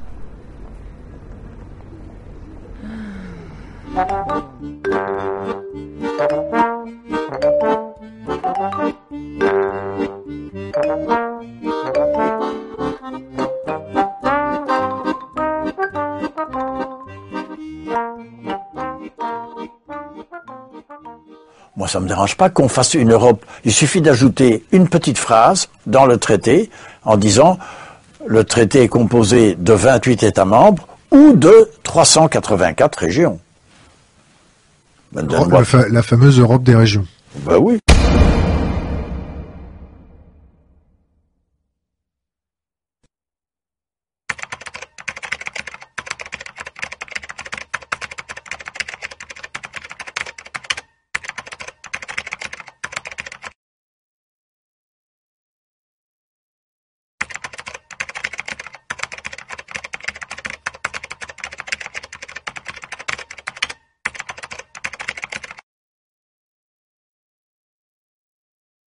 Vous dites même, François Asselineau, que le redécoupage de nos régions a été inspiré par les États-Unis. Regardez, c'est votre phrase. La Bourgogne-Franche-Comté à la taille de la Virginie occidentale, on va la découvrir, cette euh, déclaration, et la Normandie à la taille du Maryland. Ça tourne pas un peu à l'obsession C'est pour ça aussi qu'on vous accuse parfois de complotisme. Je n'ai pas dit que c'était les États-Unis qui étaient derrière. Je dis qu'il s'agit d'avoir la même congruence, la même, la même taille à peu près administrative qu'avec les, lenders allemands ou qu'avec les États de la côte est des États-Unis pour avoir en définitive, au bout d'un certain temps, la destruction des États-nations comme la France, comme l'Espagne, avec la montée en puissance des grandes régions. Regardez la Catalogne qui demande son indépendance dans le cadre de l'Union européenne. Regardez l'Écosse qui demande la même chose. Regardez Jean-Guy Talamone qui en, en Corse dit je verrai de mon vivant une Corse indépendante dans le cadre de l'Union européenne. Je ne veux pas que dans le cours du quinquennat, on commence à voir apparaître des demandes d'indépendance des Pyrénées-Orientales rattachées à la Catalogne, de la Corse, de la Bretagne, parce que ça, c'est exactement ce qui est en train d'arriver dans les autres pays de l'Union européenne avec la politique des euro-régions. Je suis le seul candidat à mettre le point sur ce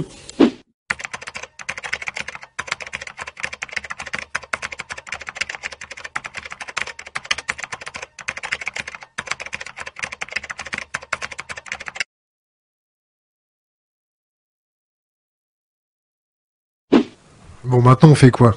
Parce que là, il y a... Il faut construire l'Europe politique. Ouais, mais d'accord, il faut construire l'Europe politique, mais c'est un peu trop tard quand même. Là, là, là, là, tout le monde réclame des Kaiser, tout le monde veut faire Brexit d'un côté, euh, il y a plus de 50% des Polonais qui se disent bon quand même, euh, hein, l'Europe, euh, il y en a un peu marre. Toute l'Europe de l'Est. Il y a une augmentation, il y a une augmentation des, des, des nationalismes. Tout à fait. la Catalogne l'Italie du Nord, euh, les Flamands. Ça, ça me dérange les pas. Les Basques. Ça, il faut pas tout mélanger. Non, mélange pas. Euh, le, la Catalogne n'est pas du tout un mouvement nationaliste. C'est un mouvement, un mouvement séparatiste, d'autonomie. Oui, c'est un mouvement d'autonomie pour le pognon. Moi, ça me dérange pas qu'on fasse une Europe. Il suffit d'ajouter une petite phrase dans le traité en disant le traité est composé de 28 États membres ou de 384 régions. La, fameuse Europe des régions. Ben oui. Pourquoi est-ce qu'on a créé le comité des régions avec Jacques Delors? Ben C'est parce qu'on s'est dit, attends, on ne sait jamais, autant avoir une structure. Et les imbéciles de Catalans ne sont même pas allés au comité des régions, qui leur a donné la salle de presse, tout ce qu'ils voulaient. Ils n'ont même pas pensé. Bon, moi ça ne me dérange pas qu'on fasse... Eh bien, nous reprenons le fil de ce direct avec une euh, question de Gérard Fouché. Euh, Vincent, concentrez-vous, la question est un petit peu longue. Bonsoir, bonsoir Vincent, Monsieur Brousseau. Comme vous le savez, la monnaie que nous utilisons au quotidien est seulement une promesse de monnaie des banques envers nous. Ce système est soumis structurellement au risque de faillite bancaire systémique, puisque si les banques font faillite, elles ne peuvent plus honorer leurs promesses et nos avoirs disparaissent. Pour régler ce problème et sécuriser définitivement nos économies, il suffirait que nous puissions transformer nos promesses de monnaie en monnaie légale centrale, par exemple en transférant nos avoirs sur un compte à la Banque de France, comme peuvent le faire les agents de la dite Banque de France, le Trésor public, les établissements de crédit et certaines, et certaines sociétés de bourse. Les deux monnaies portant le même nom étant toutes deux acceptées en paiement des impôts et ayant la même valeur, cela ne devrait pas poser la moindre difficulté, Ma question est donc la suivante. Que pensez-vous de cette proposition? Un petit post-scriptum Peut-être? Monsieur François Asselineau est-il au courant de cette possibilité? Et si oui, pourriez-vous lui demander de nous en parler? Sinon, pourriez-vous lui indiquer le site de l'initiative Monnaie Pleine qui donne pour la Suisse tous les détails de l'opération? Merci. Oui, en fait, François Asselineau est déjà au courant euh, de l'existence du site euh, Monnaie Pleine. On en a déjà parlé. Donc euh, la, question se présume qu'il ne semble pas y avoir de grandes difficultés, mais enfin, euh, ce sont des choses qui arrivent. On peut ne pas voir qu'une difficulté existe. Alors il y en a plusieurs. Si l'initiative monnaie pleine se faisait, autant en parler de manière concrète, hein, puisque c'est un projet qui existe en réalité, c'est pas juste une vue de l'esprit. Si l'initiative monnaie pleine donc donnait lieu à une euh, votation positive et, qu'elle s'appliquait, il se produirait la chose suivante, qui est que le bilan de la Banque centrale de la Suisse, au lieu d'être ce qu'il est maintenant, euh, devrait englober tout ce qui est sur tous les comptes chèques euh, des gens qui habitent en Suisse. Donc ce serait un bilan beaucoup plus grand. Et en plus, il n'y aurait plus de fusible pour si jamais il y a un mauvais payeur.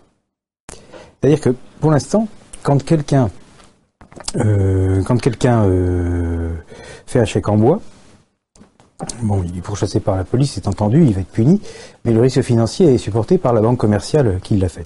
Euh, l'internaute qui a fait cette question a fort justement mentionné que les, agents de la Banque de France peuvent avoir un, compte à la Banque de France.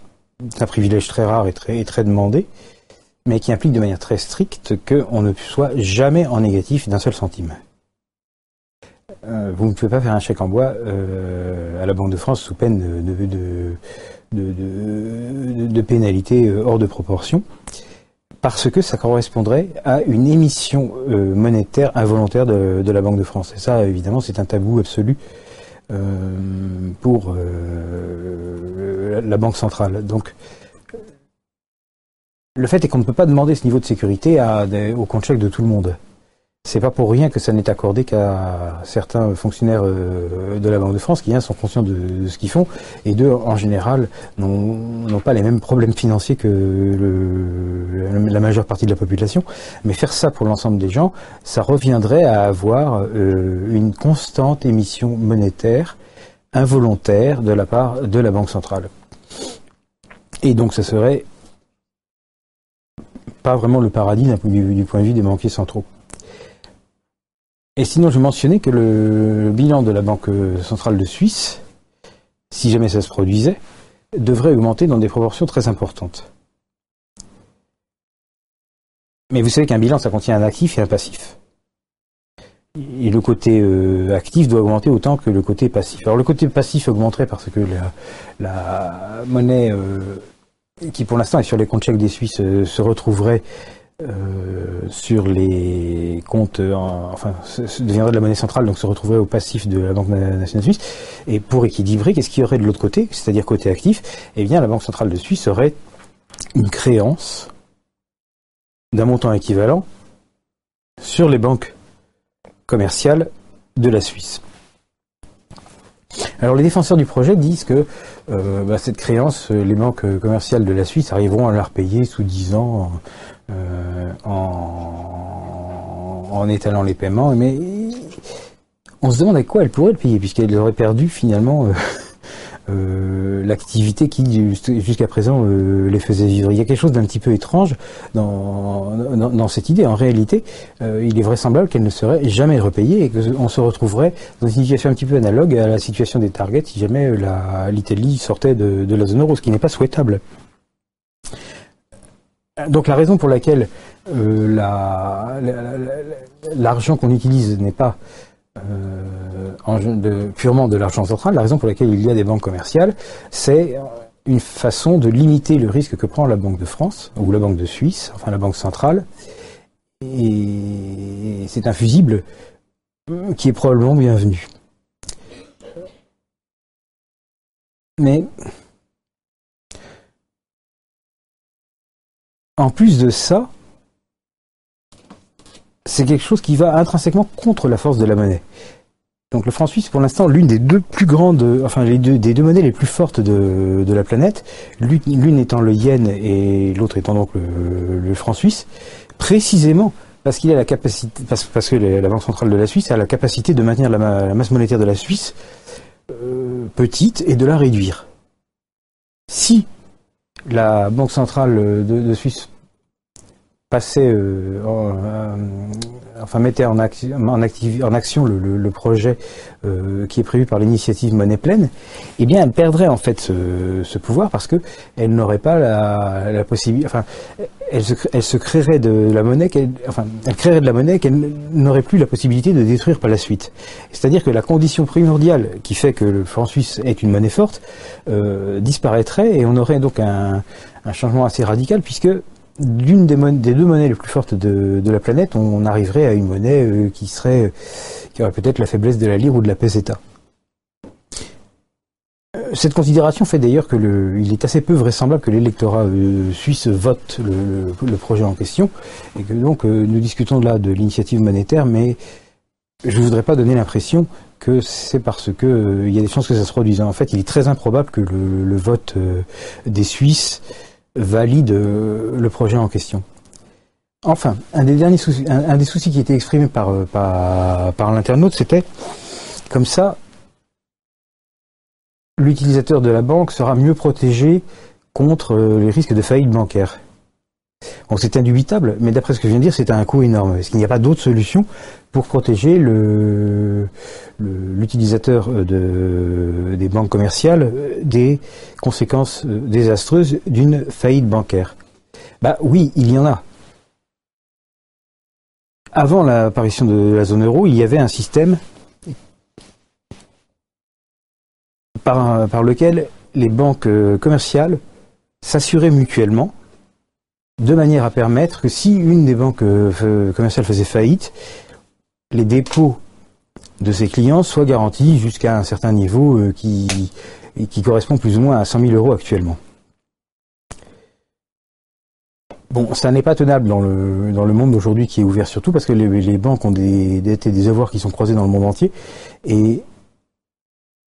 Mais ça l'était avant que la France n'entre dans la zone euro et les banques s'assuraient mutuellement d'une manière qui était efficace et qui n'était jamais euh, remise en doute par les gens. Enfin, il n'y avait pas de crainte à ce sujet.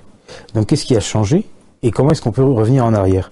La solution correcte est de revenir à une monnaie purement franco-française.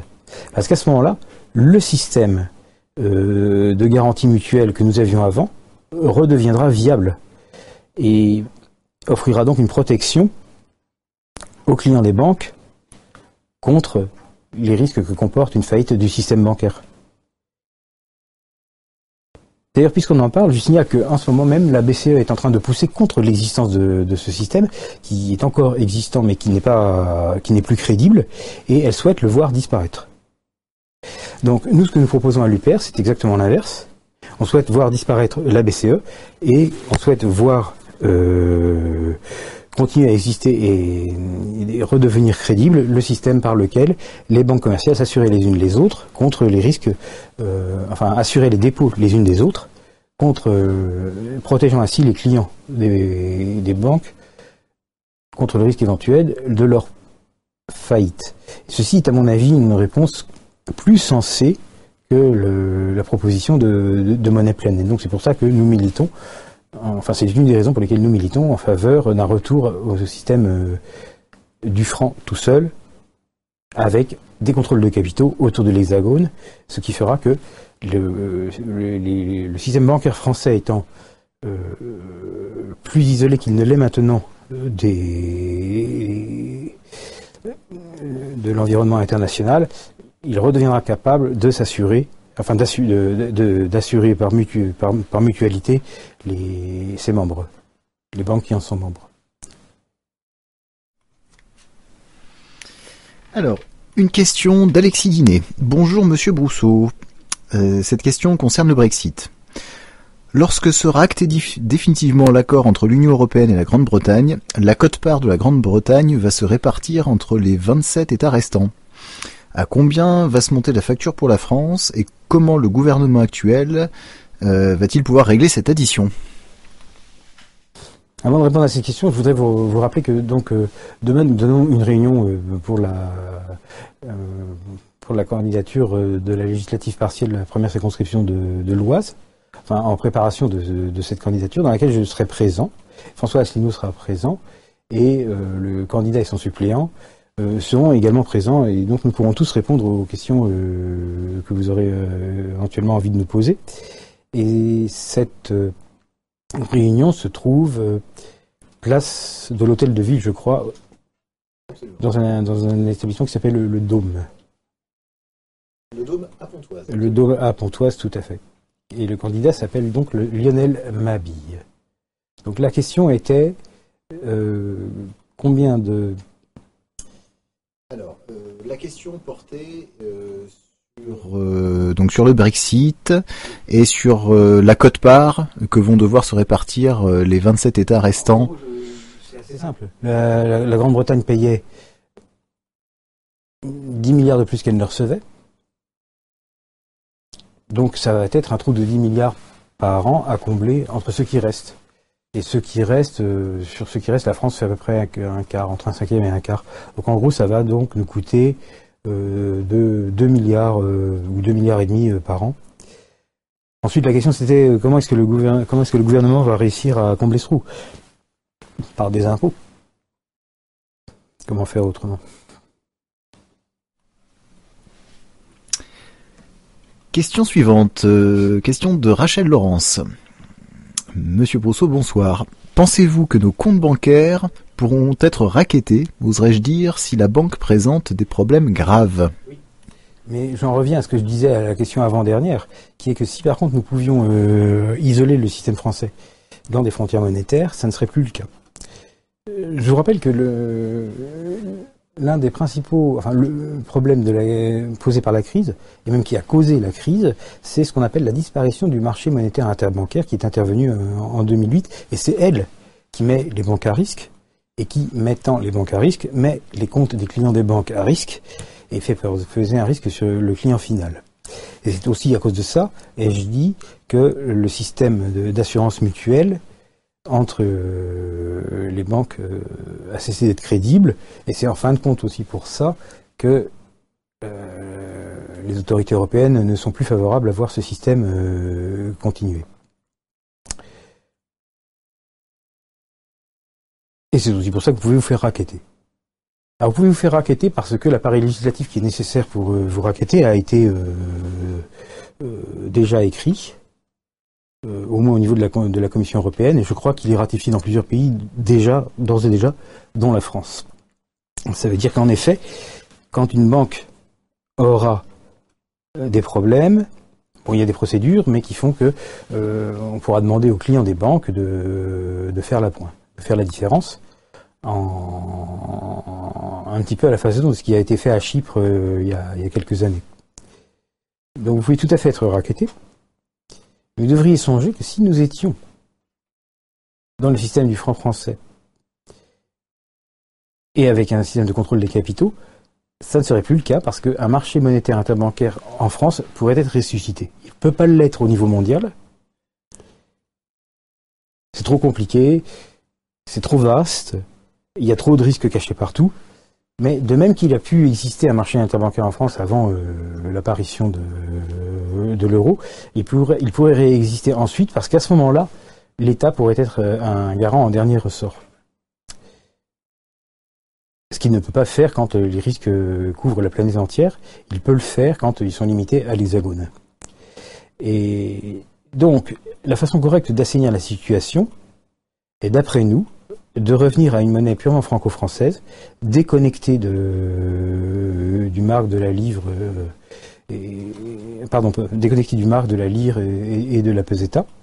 Et ça, ça permettrait de ressusciter en France seulement et pour le franc français seulement un marché monétaire interbancaire qui permettrait euh, de rendre de nouveau fonctionnel et crédible le système de l'assurance mutuelle entre les, par lequel les banques s'assistent mutuellement à, dépanner leurs, déposants quand l'une d'entre elles fait faillite, et ça rendrait inutile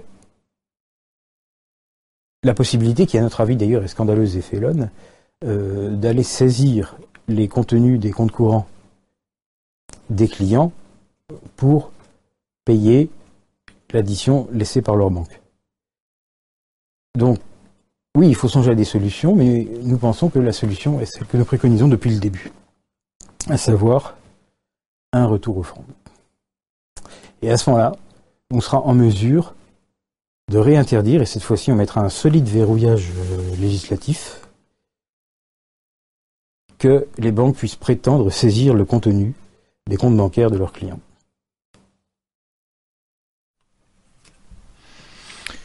Une question de Guillaume Leroulet.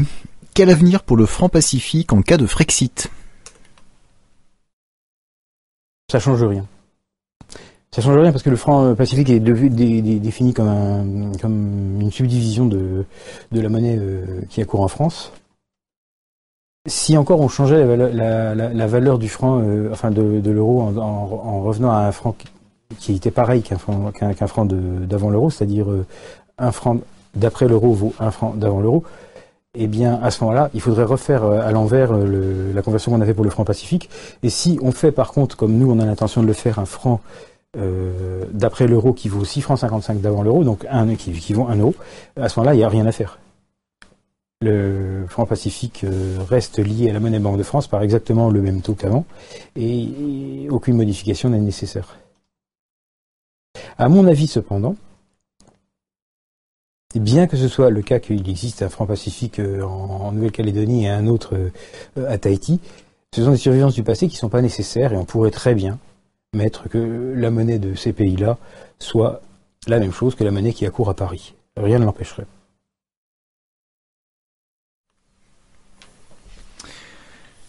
Une question de Mysterious A. Bonsoir Monsieur Brousseau. Comment lutter efficacement contre la fraude fiscale y a-t-il un moyen d'éviter l'apparition des sociétés écrans? Un moyen de, Ça, je crois qu'il n'y a pas de moyen. À moins euh, d'adopter une législation de type soviétique. Mais ça serait quand même un remède assez fort. Non, je crois que c'est pas possible. Il y a deux parties dans la question. Hein. C'est comment lutter contre la fraude fiscale et la lutte contre les sociétés écrans. Ah, alors pour la lutte contre les sociétés d'écran, je dis que c'est difficile, voire impossible. Sauf donc à modifier tellement le, la base de notre système législatif qu'on en reviendrait, ou qu'on en reviendrait dans le cas de la France à, une législation de, type soviétoïde, pays de l'Est. Euh, pour ce qui est de lutter contre la fraude fiscale, je pense que le seul moyen envisageable est d'augmenter à la fois les peines et la crédibilité que les peines soient appliquées.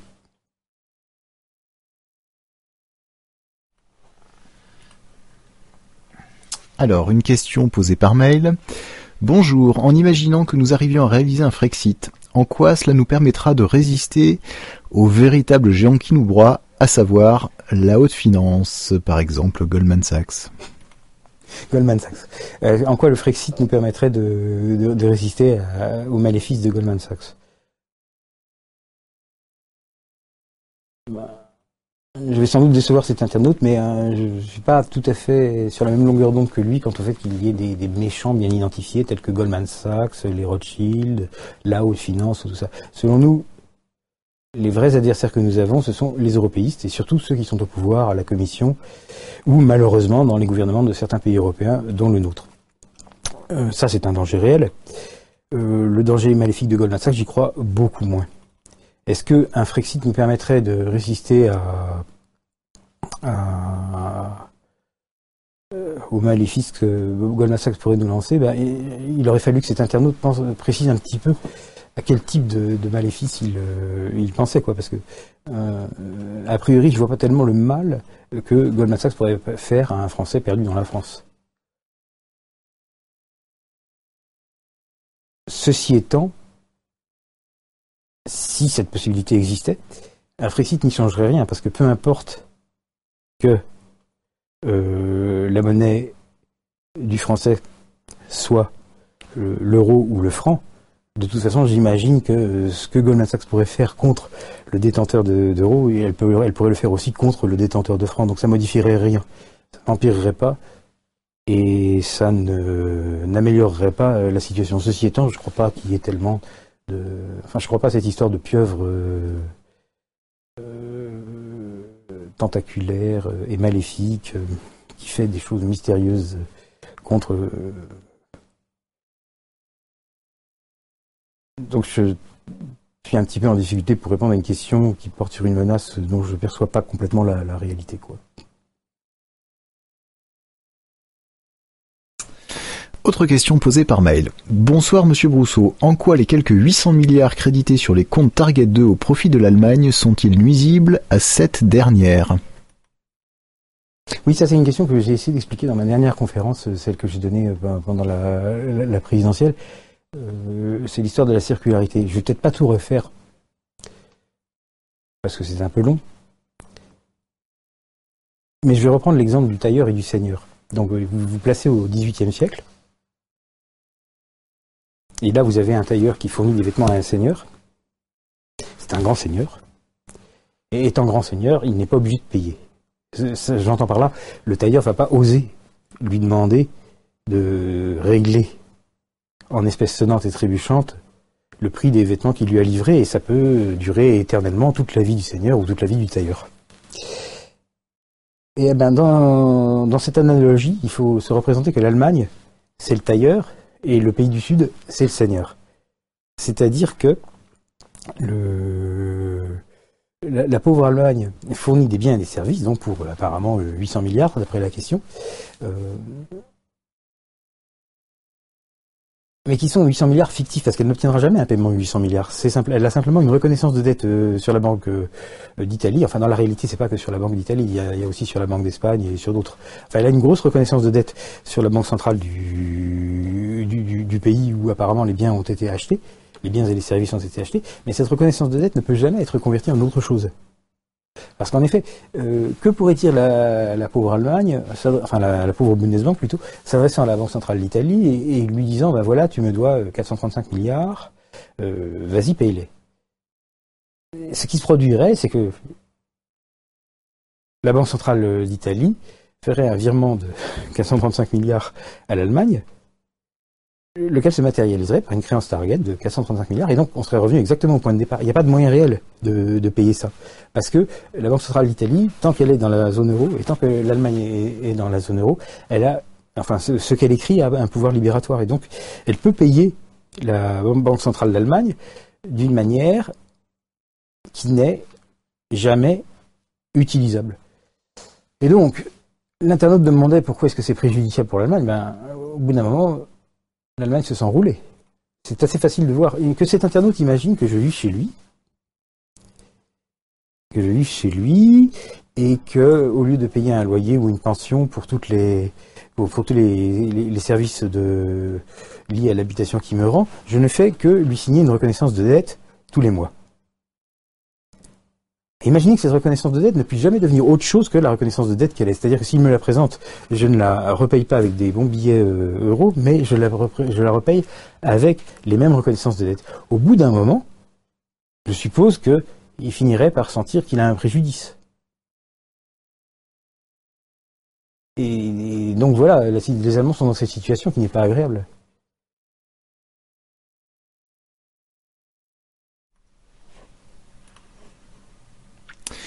Pourriez-vous nous expliquer ce qu'est le quantitative easing et en quoi cette pratique par la BCE est en contradiction des traités européens? Merci. en fait, le quantitative easing n'est pas en contradiction avec les traités européens, sinon il n'aurait pas eu lieu.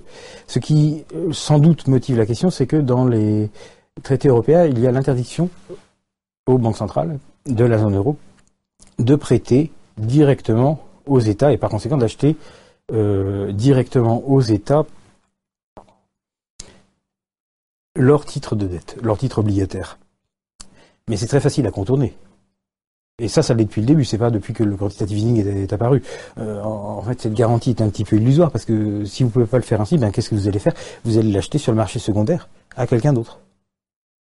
Mais ça revient tout à fait au même parce que euh, les dettes des États donc qui sont euh, euh, distribuées par les banques commerciales qui, en font qui en font grossistes sont très substituables les, unes aux autres. J'entends par là si le Trésor français émet un titre de, de 10 ans à 6,6%, au moment où il l'émet, il n'est pas permis à une banque centrale de le lui acheter. Mais il est parfaitement possible d'aller acheter le titre euh, de maturité de 9 ans et de coupon 6,5% qui lui est dans le marché euh, secondaire depuis longtemps. Donc ce que font les gens, c'est qu'ils l'achètent euh, c'est qu'ils achètent le, titre, non pas le nouveau titre, mais un titre similaire. Et d'un autre côté, ils vont récupérer sur le marché, dès qu'il y sera, euh, le, nouveau titre. Donc ça revient même, ça se substitue complètement. Euh, le quantitative easing, étant donné qu'il passe par le marché secondaire, enfin il est censé le faire, ne, contrevient jamais à l'interdiction d'acheter euh, sur le marché primaire. En fait, l'interdiction de, financer les États était un peu factice, quoi, si vous voulez. Question suivante. Comment expliquer que la Grande-Bretagne, ayant une monnaie plus forte que l'euro, que la monnaie euro, se porte mieux au niveau économique et en particulier euh, en termes de chômage? Une monnaie comment par rapport à l'euro? Une monnaie plus forte que l'euro. Je pense pas qu'elle ait une monnaie plus forte que l'euro. La Grande-Bretagne a une monnaie plus faible que, l'euro, pas plus forte que l'euro. Ce qui pourrait effectivement fournir l'explication. Très bien, ça peut effectivement fournir l'explication. Mais écoutez, passons à la, question, suivante. Euh, que pensez-vous de la rumeur sur la prochaine nomination d'un vice-président de la Commission qui présidera l'Eurogroupe, selon les plans du bras exécutif de l'Union européenne, Bruxelles? Bon, ben, je pense que ça va dans le sens. Alors, à mon avis, la rumeur ne porte pas sur la prochaine nomination, mais sur le fait qu'il y a un plan tendant à aller dans cette direction, et ce plan euh, est attribué à, M. Macron. Bon, je ne sais pas dans quelle mesure il réussira à convaincre ses, partenaires de le faire, mais, enfin, chacun sait que Macron désire que nous nous orientons vers des États-Unis d'Europe, en quelque sorte vers une République fédérale d'Europe, et ceci serait une étape, un petit pas dans cette direction. Donc, qu'il y ait des rumeurs à ce sujet est, assez normal. Qu'il y ait un projet est presque sûr. Que ce projet est, avancé, parce qu'il a quand même besoin de l'accord des, partenaires européens. Macron ne peut pas, lui, à lui tout seul, euh, décider de, tout ce qui se passe en Europe. Ça, j'en suis moins sûr quand même. Beaucoup va dépendre euh, du gouvernement de, coalition qui sera formé en Allemagne. Effectivement, si les Allemands euh, reconduisent la grande euh, coalition entre le SPD et le CDU, vous savez que le dirigeant du SPD, M. Martin Schulz, qui est un Européen euh, convaincu, c'est le moins qu'on puisse dire, a mis une condition pour accepter de gouverner avec la chancelière, et cette condition est essentiellement de reprendre les projets d'États-Unis d'Europe ou de République fédérale d'Europe euh, que soutient M. Macron. Alors si ça, ça se produit, euh, oui, il y a des chances que la mesure envisagée euh, se réalise. Ce serait d'ailleurs un très mauvais coup porté à la souveraineté résiduelle des, États-nations qui sont membres de, de l'Union européenne et tout singulièrement à la souveraineté nationale de la France.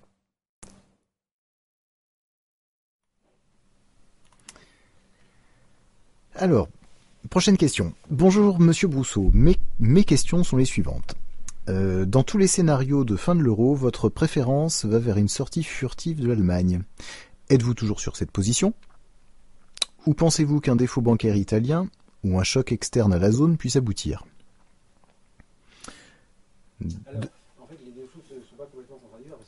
C'est pas parce qu'il y a une, euh, c'est pas parce qu'il y aurait un e-exit inattendu enfin une sortie d'Italie euh, inattendue, que les Allemands ne seraient toujours pas tentés d'aller faire une sortie furtive. N'oublions pas que l'Italie étant sortie, l'Allemagne et la France euh, sont toujours, eux, dans une monnaie unique. Euh, la question qui était, êtes-vous toujours sur la longueur d'onde de la sortie furtive? Ben, Je dirais oui. Il n'y a pas eu, depuis que j'ai écrit cet article, d'éléments qui m'aient fait changer d'avis. Au contraire, au contraire, j'ai vu apparaître dans le journal de référence Die Welt un article euh, qui, est en fait un journal normalement très bien pensant, euh, tout à fait dans l'idéologie mainstream et qui a aussi beaucoup d'audience. J'ai vu apparaître un article critique sur les targets. Alors que, je vois apparaître un article critique sur les targets dans la presse allemande, ça peut arriver, mais sur Die Welt, c'est quand même un petit peu monstrueux. Donc ça ne fait que me renforcer dans l'idée qu'il va y avoir cette histoire de sortie furtive parce que je vois les médias allemands. Hein. la dernière fois, celui que j'avais mentionné dans, mon article, c'était le FAZ, la, FAZ, Frankfurter Allgemeine Zeitung. Là, maintenant, nous avons Die Welt. Je trouve que les médias allemands commencent à devenir insistants sur le fait que Target, c'est pas bien. Et qu'est-ce qui va se passer quand l'idée que Target, c'est pas bien, sera, sera si vous voulez, euh, comme on appelle en allemand, salonsfähig, c'est-à-dire qu'une idée donc, donc, permet de discuter dans un salon, une idée qui est recevable, une idée qui est acceptable par la, bonne société, ben, tout naturellement, les gens vont se poser la question, laquelle? La question de nantir les targets par la nécessité de déposer quelque chose en garantie à chaque fois qu'on incrémente les targets. Et là, ça rebranche sur le plan, euh, sur l'abominable plan de sortie furtive que j'ai décrit tout au long de trois articles, donc je ne vais pas vous le refaire. Je trouve que les événements vont dans la direction euh, qui me donne raison. Alors je reprends la question de notre internaute qui avait décomposé son message en trois questions distinctes. La deuxième question. Dans un monde ouvert, Comment doser le protectionnisme d'un pays afin de faire tourner son économie propre sans fâcher les pays qui commercent avec lui? En fait, euh, normalement, vous ne les fâcherez pas. Euh, tout ce que vous risquez de fâcher, entendons-nous bien. il y a une question de dosage. Il est clair que si vous mettez un niveau de protectionnisme autour de la France qui serait comparable à celui de la Corée du Nord, là, ça fâcherait des gens. Euh, nous sommes bien d'accord. Mais c'est pas de ça qu'il est question. Si vous avez un protectionnisme normal, du genre de celui que la Suisse applique, Hein, qui n'achètent pas tout et n'importe quoi au, prix euh, de, l'Union européenne, ben, vous ne fâchez pas vos partenaires. Est-ce que la Suisse fâche ses partenaires hein? Non. Pourtant, elle peut restreindre temporairement pour des raisons saisonnières, pour des raisons liées à son tout petit marché interne euh, suisse euh, d'un légume particulier. Elle peut restreindre temporairement l'importation du légume en question. C'est du protectionnisme, ça. Mais ça fâche personne. Enfin, qui est fâché contre la Suisse? Je vous pose la question c'est il y a une, espèce de discours comme quoi le protectionnisme nous ferait des ennemis et nous fâcherait. Mais ce discours est bien évidemment parent du discours de euh, ce qu'on appelle le fameux project fear, le projet de la peur. il faut faire la différence entre ce qui est plausible et ce qui est simplement euh, un, argument disproportionné c'est pas différent de quand euh, il y avait eu le, vote Brexit, que M. Donald Tusk a expliqué de la manière la plus sérieuse, et sans plaisanter le moins du monde, aux électeurs anglais que si jamais ils votaient pour le Brexit, alors il y aurait la Troisième Guerre mondiale. Littéralement. Est-ce que vous décelez une exagération là-dedans? Vous allez me dire, oui, bah oui, on voit bien que c'est exagéré. Ben, excusez-moi, mais enfin, à l'époque où il l'a dit, tout le monde ne voyait pas que c'était exagéré ce qu'il faut faire, c'est que quand quelqu'un dit une exagération, il faut la repérer comme exagérée au moment où elle est dite, pas euh, trois ans après où on voit qu'elle ne s'est pas produite. Il faut savoir faire la part des choses. Des, causes très petites ne peuvent pas avoir des effets très grands. Donc, euh, faire un petit peu de protectionnisme euh, autour de l'hexagone, comme je souhaite que nous le fassions, n'aura pas des conséquences pires que d'en faire autour de la Suisse. Et ne va pas nous fâcher, parce que les gens sont rationnels les gens n'ont pas envie de se fâcher avec nous pour des raisons euh, purement idéologiques. Une fois que les Allemands auront exprimé un éventuel, et encore c'est pas sûr, mécontentement du fait que nous, avons, que nous aurons euh, quitté la zone euro, ils auront toujours envie de nous vendre leur voiture. Eh oui. Donc, ils vont pas dire la France est un pays hideux, nord-coréen, et, nous couplons toute relation avec, avec elle. Bien sûr que non. Ils continueront autant que possible, et nous leur faciliterons la chose, à échanger des biens et des services avec la France. Bon, il y aura quelques taxes qui nous permettront à nous de repeupler les usines françaises. Mais ça ne sera pas une interruption totale de tout. Hein. Troisième et dernière question de notre internaute. La Chine et la Russie amassent des tonnes d'or. Certains analystes financiers supputent la création imminente d'une crypto-monnaie convertible en or qui servirait de monnaie d'échange mondiale à la place du dollar US. Qu'en pensez-vous? Principe de la crypto-monnaie, c'est qu'il n'y a pas besoin d'être convertible en or. Euh, et s'il est convertible en or, ça n'a pas besoin d'être une crypto-monnaie. Ce sont deux choses différentes. Euh, le bitcoin, il n'est pas convertible en or, mais il est une crypto-monnaie. Vous êtes d'accord? Et selon la théorie des crypto, enfin des gens qui aiment les crypto-monnaies, ça suffit pour donner de la valeur au bitcoin. Quel serait l'intérêt, même de leur point de vue, euh, d'essayer de rattacher ça à l'or? D'un autre côté, l'or euh, a en soi de la valeur. Si vous voulez traiter de l'or, quel besoin avez-vous de l'encastrer dans une crypto-monnaie ou d'ailleurs dans une monnaie normale? Ben, Vous traitez de l'or, tout simplement. il n'est pas nécessaire de lui donner un emballage particulier. Au contraire, c'est mieux de ne pas le faire. Parce que l'or physique est toujours plus sûr que n'importe quoi qui est basé sur l'or. Donc je trouve que marier ces deux idées n'a aucune logique. J'ai l'impression que c'est simplement parce que les deux sujets étant à la mode, euh, bah, il y a des gens qui essaient de marier les sujets à la mode en pensant que ça va donner un truc encore plus à la mode. Mais non, c'est idiot. Euh, il n'y a pas de logique là-dedans. Donc, je ne crois pas du tout qu'une crypto-monnaie basée sur l'or euh, apporte un plus par rapport soit à une crypto-monnaie tout court, soit à de l'or tout court. Et encore moins qu'elle devienne une monnaie du monde. S'agissant de cette histoire de, monnaie du monde, l'état de mes réflexions sur la question, c'est que de votre vivant, vous ne verrez pas le dollar cesser d'être la monnaie du monde. Il y a des raisons qui font que le dollar est la monnaie du monde, qui ne peuvent pas disparaître comme ça, parce que c'est des raisons de fait, euh, c'est des tendances lourdes. Euh, essentiellement, le dollar émet la monnaie du monde parce que le dollar est, le seul PIB de cette... Enfin, les États-Unis sont le seul PIB de cette taille-là à avoir une monnaie convertible. Si vous regardez tous les autres exemples possibles, il n'y en a pas. La Chine, elle n'a pas une monnaie convertible. L'Union européenne, c'est pas un État souverain. Et l'Angleterre, la Suisse, le Japon, c'est trop petit. Donc il n'existe en fait aucun candidat qui puisse euh, devenir la monnaie du monde à la place des États-Unis. C'est pour ça que les États-Unis jouent sur le velours. Les États-Unis pourraient, et seraient les seuls dans ce cas, mettre fin au statut de monnaie mondiale euh, du dollar. Ils pourraient par exemple décider ce serait une décision absurde, enfin bon, on ne sait jamais, ils peuvent prendre une décision absurde. Ils pourraient décider que le dollar cesse d'être convertible, alors là, ils porteraient atteinte au statut de monnaie mondiale du dollar. Ou alors, ils pourraient exagérer avec l'exploitation des avantages que leur procure le fait d'avoir une monnaie mondiale. Vous savez que comme les États-Unis font la monnaie mondiale, il leur est facile de dire, euh, ou de menacer de, faire, dire à un pays, ben toi, tu seras coupé du réseau des banques euh, en dollars. Évidemment, c'est un gros moyen de pression au moment où les États-Unis euh, font la monnaie mondiale. C'est certain que c'est assez difficile. Mais s'ils le font trop, et c'est sans somme ce qui semble être en train d'arriver, eh ben, ils vont inciter les, autres grands pays à essayer de se débarrasser du dollar, ce qui n'est pas facile, mais au moins ils peuvent isoler euh, leur, euh, leur environnement économique de la surdomination du dollar en mettant au point des réseaux de trade bilatéraux. Et il semblerait que les gouvernements chinois et russes aient commencé à explorer cette direction, ce qui probablement parce qu'ils ont trouvé que les États-Unis exagéraient avec leur euh, avec l'exploitation de l'avantage politique que leur confère le statut d'émetteur de la monnaie mondiale. Mais ça, inversement, c'est un signal pour les États-Unis d'avoir à ne pas aller trop loin. C'est-à-dire que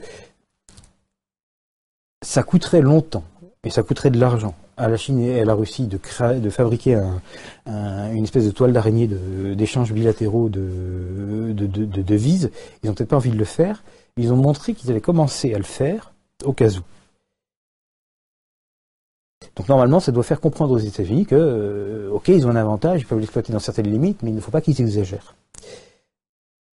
Et ça pourrait être l'équilibre, ça.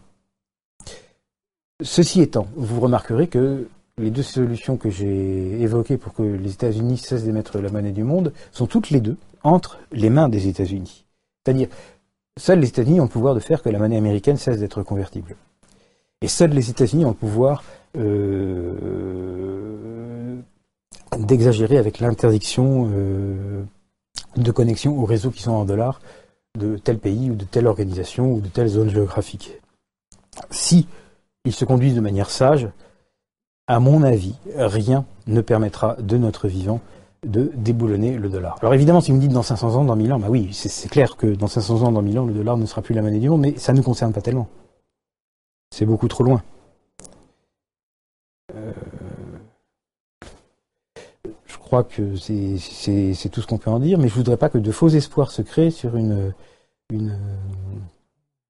occurrence rapide de la dédollarisation, à laquelle d'ailleurs je ne crois guère. Alors, la question de 66 Longinus, le mérite de la brièveté. Quid du retour à l'étalon or? Alors, s'agissant du retour à l'étalon or, moi j'en parle parfois dans mes conférences, je pense qu'il y a un léger problème qui est que. Enfin, il y a deux, il y a, deux choses. d'une part, dans l'ancien temps, c'est-à-dire avant la Première Guerre mondiale, toutes les monnaies c'était l'or en fait. Et elles n'étaient même pas gagées sur l'or, c'était de l'or. Elles étaient faites en or. Et puis il y a eu donc cette fameuse période de transition euh, qui a impliqué des monnaies qui étaient gagées sur l'or, puis des monnaies qui, ayant été gagées sur l'or, n'étaient plus gagées sur l'or, et qui nous amènent aussi à la situation actuelle où plus, plus rien n'est gagé sur l'or. Le problème est que les gens ont une mémoire, et que l'acquisition de cette mémoire est irréversible. C'est-à-dire que dans le temps, on aurait pu dire je vais faire une monnaie gagée sur l'or, et cette monnaie aurait valu la même chose que l'or, dans le temps. Mais plus maintenant. Maintenant, ça n'est plus possible parce que les gens ont vu tout au long du XXe siècle, depuis le début du XXe siècle jusqu'à la fin du XXe siècle, ont vu des monnaies qui avaient été gagées sur l'or et qui cessaient d'être gagées sur l'or, et donc plus jamais personne ne croira euh, qu'une monnaie gagée sur l'or, c'est pareil que de l'or réel, physique, sous la forme de métal que vous avez dans votre main. C'est une chose qui a disparu pour toujours, la possibilité de cette croyance. Il en résulte donc la chose suivante, c'est que si vous vouliez le retour de l'étalon or, vous ne pourriez plus sur des monnaies gagées sur l'or, vous seriez obligé d'utiliser l'or réel lui-même, directement sous forme de lingots et de pièces. Or, là, vous voyez qu'il y a un problème parce que le hum, stock d'or qui existait avant la Première Guerre mondiale était à peine suffisant à monétiser l'économie de la planète. Et depuis cette époque, le PIB de la planète s'est multiplié par 40. Mais, mais vous n'ignorez pas que, par contre, la quantité d'or physique contenue dans la Terre, sur la Terre, elle, elle ne s'est pas multipliée par 40, elle n'a même pas dû se multiplier par 2. Donc maintenant, si on voulait le faire, on serait obligé de prendre du vrai or et il n'y en aurait pas assez. C'est-à-dire que vous devriez euh, vous balader avec de la poudre d'or dans votre porte-monnaie. Euh, je ne sais pas comment vous vous arrangeriez pour fabriquer des monnaies qui permettent des petits achats, comme aller à la boulangerie ou acheter un ticket de métro. il y aurait un problème réel. Et c'est pour ça, pour des raisons aussi bêtes que ça, que je ne pense pas à, à un retour de l'étalon or. Il y a une autre raison qui est moins, comment dirais-je, qui, qui, est moins forte, mais je crois qu'il faut la connaître quand même. C'est que l'or ne peut être un étalon que si jamais on ne peut pas produire d'or. Or, si j'ose dire, le, fait est que c'est pas un verrou physique qui empêche de produire de l'or. On produit de l'or par transmutation depuis environ 1945. des expériences qui ont été initialisées au Japon. La raison pour laquelle vous ne fabriquez pas industriellement de l'or, c'est pas parce qu'il y a une loi physique qui l'interdit, puisqu'il n'y en a pas, et puisqu'on peut en faire c'est simplement que la technique serait trop onéreuse. Donc, c'est-à-dire que si vous aviez l'intention de fabriquer de l'or pour euh, ensuite bénéficier du fait que vous avez cet or, vous perdriez beaucoup d'argent parce que pour produire euh, un lingot d'or qui vaudrait 100 000 dollars, vous devriez avoir payé un milliard et donc c'est pas une très bonne affaire. Mais à partir du moment où une chose est un verrou physique, c'est pour l'éternité. il ne sautera jamais. Mais si c'est un verrou technologique, il finit toujours par sauter. Un jour ou l'autre, la technologie qui est trop onéreuse cessera d'être trop onéreuse parce qu'il y aura un petit malin qui aura pensé à je sais pas quoi, qui fait que c'est faisable. Ce qui n'était pas avant faisable deviendra faisable. Et bien, si ce jour-là, la Terre avait les talons or, ce serait assez embêtant. Vous retrouveriez directement, euh, enfin directement l'étalon qui serait celui de, toute la planète, euh, ce serait d'avoir sa valeur. Donc c'est pas une très bonne idée euh, d'aller en direction d'un retour de, l'étalon or, parce que vous savez pas quand ça va arriver. Mais la technologie ne s'arrêtant jamais, ça va forcément arriver.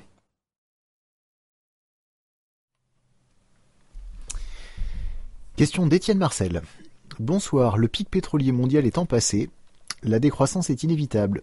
Qu'adviendra-t-il des dettes des banques centrales? Les dettes des banques centrales? Eh bien, les dettes des banques centrales, j'en profite pour le rappeler, en fait, c'est l'argent.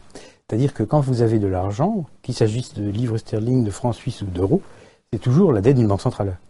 Et ceci, à mon avis, ne dépend pas de l'état de la situation pétrolière. Il en sera toujours ainsi, qu'il y ait ou non du pétrole. Euh, les dettes des banques centrales, ma foi, définissent l'argent. Et comme je viens de l'expliquer à la question euh, précédente, la seule alternative qui n'a jamais été utilisée dans l'histoire, qui est donc le retour à l'état or, il y aurait des problèmes pour le remettre en selle, donc on peut l'exclure. Il en résulte que les dettes des banques centrales continueront à être l'argent. Et ça, euh, ça doit continuer à être pétrole ou pas pétrole. Ça n'a pas de rapport réel avec le, pic pétrolier. Une question maintenant de François Ier. Mais lequel? Bonsoir Monsieur Brousseau. Quelle voie conseilleriez-vous d'emprunter à un novice qui souhaiterait comprendre le fonctionnement de la monnaie? Oui, en fait, c'est une très bonne question parce que je me suis trouvé dans la situation d'une novice qui souhaitait comprendre le fonctionnement d'une monnaie. Euh, moi-même, étant plus jeune, beaucoup plus jeune. En fait, il n'y a pas de bonne solution parce que toutes les choses vraiment utiles que j'ai apprises, je les ai toujours apprises dans le cadre de la profession. C'est-à-dire, euh, j'ai appris ce que je sais de finance au desk de la Société Générale en faisant de la vraie finance avec des vrais financiers qui me montraient comment faire, et ce que j'ai appris n'était pas dans les livres. J'ai appris à comprendre toutes ces histoires de, monnaie centrale, de politique monétaire et tout ci et tout ça, parce que j'ai travaillé avec d'autres banquiers centraux dans une banque centrale, et ce qu'ils m'ont enseigné n'était pas dans le livre, c'est jamais formalisé. Donc, à mon avis, on ne peut pas fournir une référence qui vous donne ce savoir. Vous voyez, c'est différent de, par exemple, euh, la physique. Si vous voulez apprendre la physique en ne connaissant pas la physique, eh bien, euh, on doit pouvoir vous conseiller des choix de, livres de, physique qui vous permettent de l'acquérir encore mieux si c'est des mathématiques. Mais quand c'est des sciences comme ça, la finance ou, la monnaie, il n'y a pas de bonne référence parce que l'information qui est de la valeur est transmise uniquement à l'intérieur de certains cercles professionnels. je pense d'ailleurs que c'est même en partie volontaire. Donc, euh, si vous voulez apprendre la finance ou la monnaie, je crois que la seule réelle possibilité qui vous reste est de réussir à entrer comme débutant dans une institution qui fait ça, et puis là de laisser vos aînés vous enseigner, ce qu'ils font en général très bien.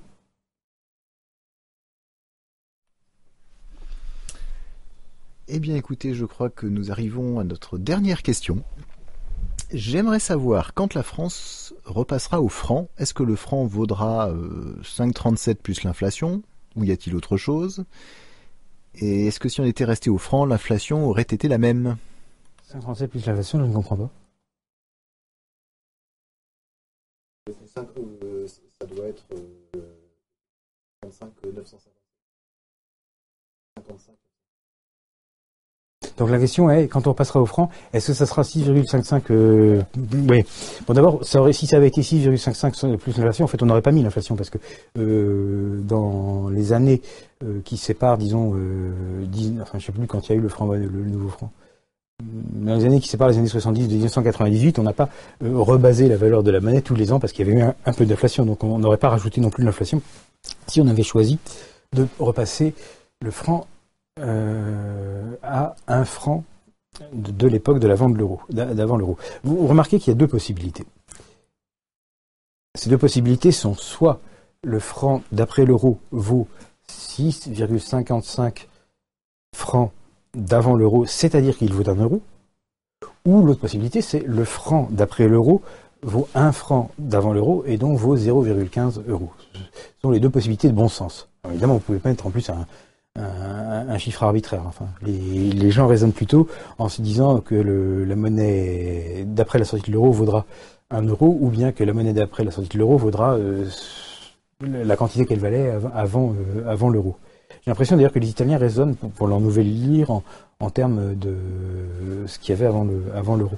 Ça doit être des spécificités nationales. Alors nous, à l'UPR, on a pris parti entre ces deux possibilités. Et je vais vous dire pour quelle possibilité on a pris parti. Mais avant de vous dire pour quelle possibilité on a pris parti et pourquoi on en a choisi une au détriment de l'autre, je voudrais vous faire comprendre un truc dont j'ai remarqué que parfois il n'était pas bien compris. C'est que économiquement parlant, ça revient au même. Que l'on fasse l'un ou l'autre. En effet, si vous dites la première solution, c'est-à-dire le franc d'après l'euro vaudra 1 euro, donc 6 francs 55 d'avant l'euro, eh bien ça fait que dans cette solution, votre franc vaut 6 francs 55 que si vous aviez fois plus que si vous aviez choisi l'autre solution, d'accord? Mais d'un autre côté, vous en aurez 6,55 fois moins. Et par conséquent, ça se compense exactement. C'est comme euh, si, vous, si vous pensiez que la longueur d'un truc change parce que vous le mesurez en pouces ou que vous le mesurez en centimètres. Non, le chiffre euh, change, mais la longueur elle-même, elle, elle n'est pas modifiée. Donc il est complètement équivalent de choisir l'un ou l'autre, sauf qu'évidemment il faut faire un choix, on ne peut pas faire les deux. Et donc, oui, j'y insiste à ça parce que c'est quand même très important. Euh, selon que vous en preniez un ou l'autre, vous avez six fois plus de monnaie, mais elle vaut six fois moins cher, ou six fois moins de monnaie, mais elle vaut six fois plus cher. Mais la compensation est exacte. Et donc ça ne change rien. Alors maintenant, nous avons choisi de faire un franc qui fera 1 euro et donc 6,55 francs d'avant l'euro. C'est-à-dire que nous avons écarté la possibilité de faire un franc qui vaut 0,15 euros et donc qui aurait valu un franc d'avant l'euro. Et pourquoi est-ce que quels étaient les avantages et les inconvénients et pourquoi nous avons décidé dans ce sens-là? Alors l'avantage de la solution que nous avons retenue, c'est que ça permet d'éviter les conversions euh, au moment du changement, c'est-à-dire les conversions à l'étalage des marchands, mais aussi les conversions euh, sur vos relevés de compte en banque et euh, tout ce qui s'ensuit. Donc ça fait des économies considérables. Et en même temps, on pense aussi que le fait comme ça de faire des, modifications par une constante multiplicative qui tombe pas juste, ça entraîne des arrondis qui sont toujours défavorables aux consommateurs, qui sont donc générateurs d'inflation. Ça, d'ailleurs, c'est une chose qu'on ne pensait pas il y a 20 ans. Mais depuis, on a essayé, puisque c'est comme ça qu'on a fait qu'on a fait le passage du franc à l'euro. Et maintenant, notre opinion est révisée et nous pensons qu'en effet, ces petits arrondis euh, qui vont toujours dans le même sens, qui sont toujours défavorables aux consommateurs, provoquent véritablement de l'inflation. Et ça, c'est une croyance euh, qui est née avec la, naissance de l'euro, euh, mais maintenant qui, qui disparaîtra plus. Donc, pour éviter donc cette, ce surcroît d'inflation et pour éviter les coûts liés à une conversion, comment dirais-je, des, des, chiffres nominaux sur les sur les contenus des, relevés bancaires, sur les contenus euh, des contrats d'assurance, sur les enfin, sur tout quoi. Nous allons faire un franc égal un euro. Mais l'autre possibilité n'était pas si idiote et elle avait un avantage sur lequel nous devons faire une croix. C'est que si on avait fait un franc qui fait 0,15 euros et donc qui fait un franc d'avant l'euro, eh bien à ce moment-là, on aurait eu un effet pédagogique très net. Les Français auraient réalisé d'une manière vachement tangible, vachement claire et vachement euh, pas contradictoire, pas, contredisable, ce qui s'est passé en termes d'inflation entre 1998 et la date de la sortie de l'euro. Si on avait gardé un franc d'après pour un franc euh, d'avant, tous ceux qui, ont plus de 20 ans et qui peuvent avoir la mémoire de prix euh, tels qu'ils existaient avant 20 ans, en voyant qu'est-ce que c'est devenu, pour des francs qui, valent enfin qui, valent un franc d'avant, comprendraient que les histoires qu'on leur a vendues sur une inflation modérée sont, disons, une facétie. Alors, on va perdre ça, puisqu'on a choisi l'autre solution, qui est donc 1 euh, euro fait un franc. Euh, mais ceux qui seront curieux pourront quand même essayer de se rappeler les prix d'avant et puis euh, de comparer au prix actuel et de multiplier par 6,55 ou de diviser par 6,55 pour voir qu'est-ce qui s'est vraiment passé. Mais malheureusement, du coup, le résultat de, de cette expérience sera simplement réservé à une élite de curieux, alors que sinon, elle se serait imposée à l'ensemble de la population. Ça, c'est dommage. Et on fera donc ainsi. Alors, pour répondre à la, question, c'était ça la question? Euh, C'était, ouais, pour répondre à la question, nous allons faire euh, un franc qui sera tel que le jour, du changement, ce que vous verrez apparaître sur votre relevé bancaire, si euh, la veille vous aviez 323 euh, euros, ce jour-là vous aurez 323 francs.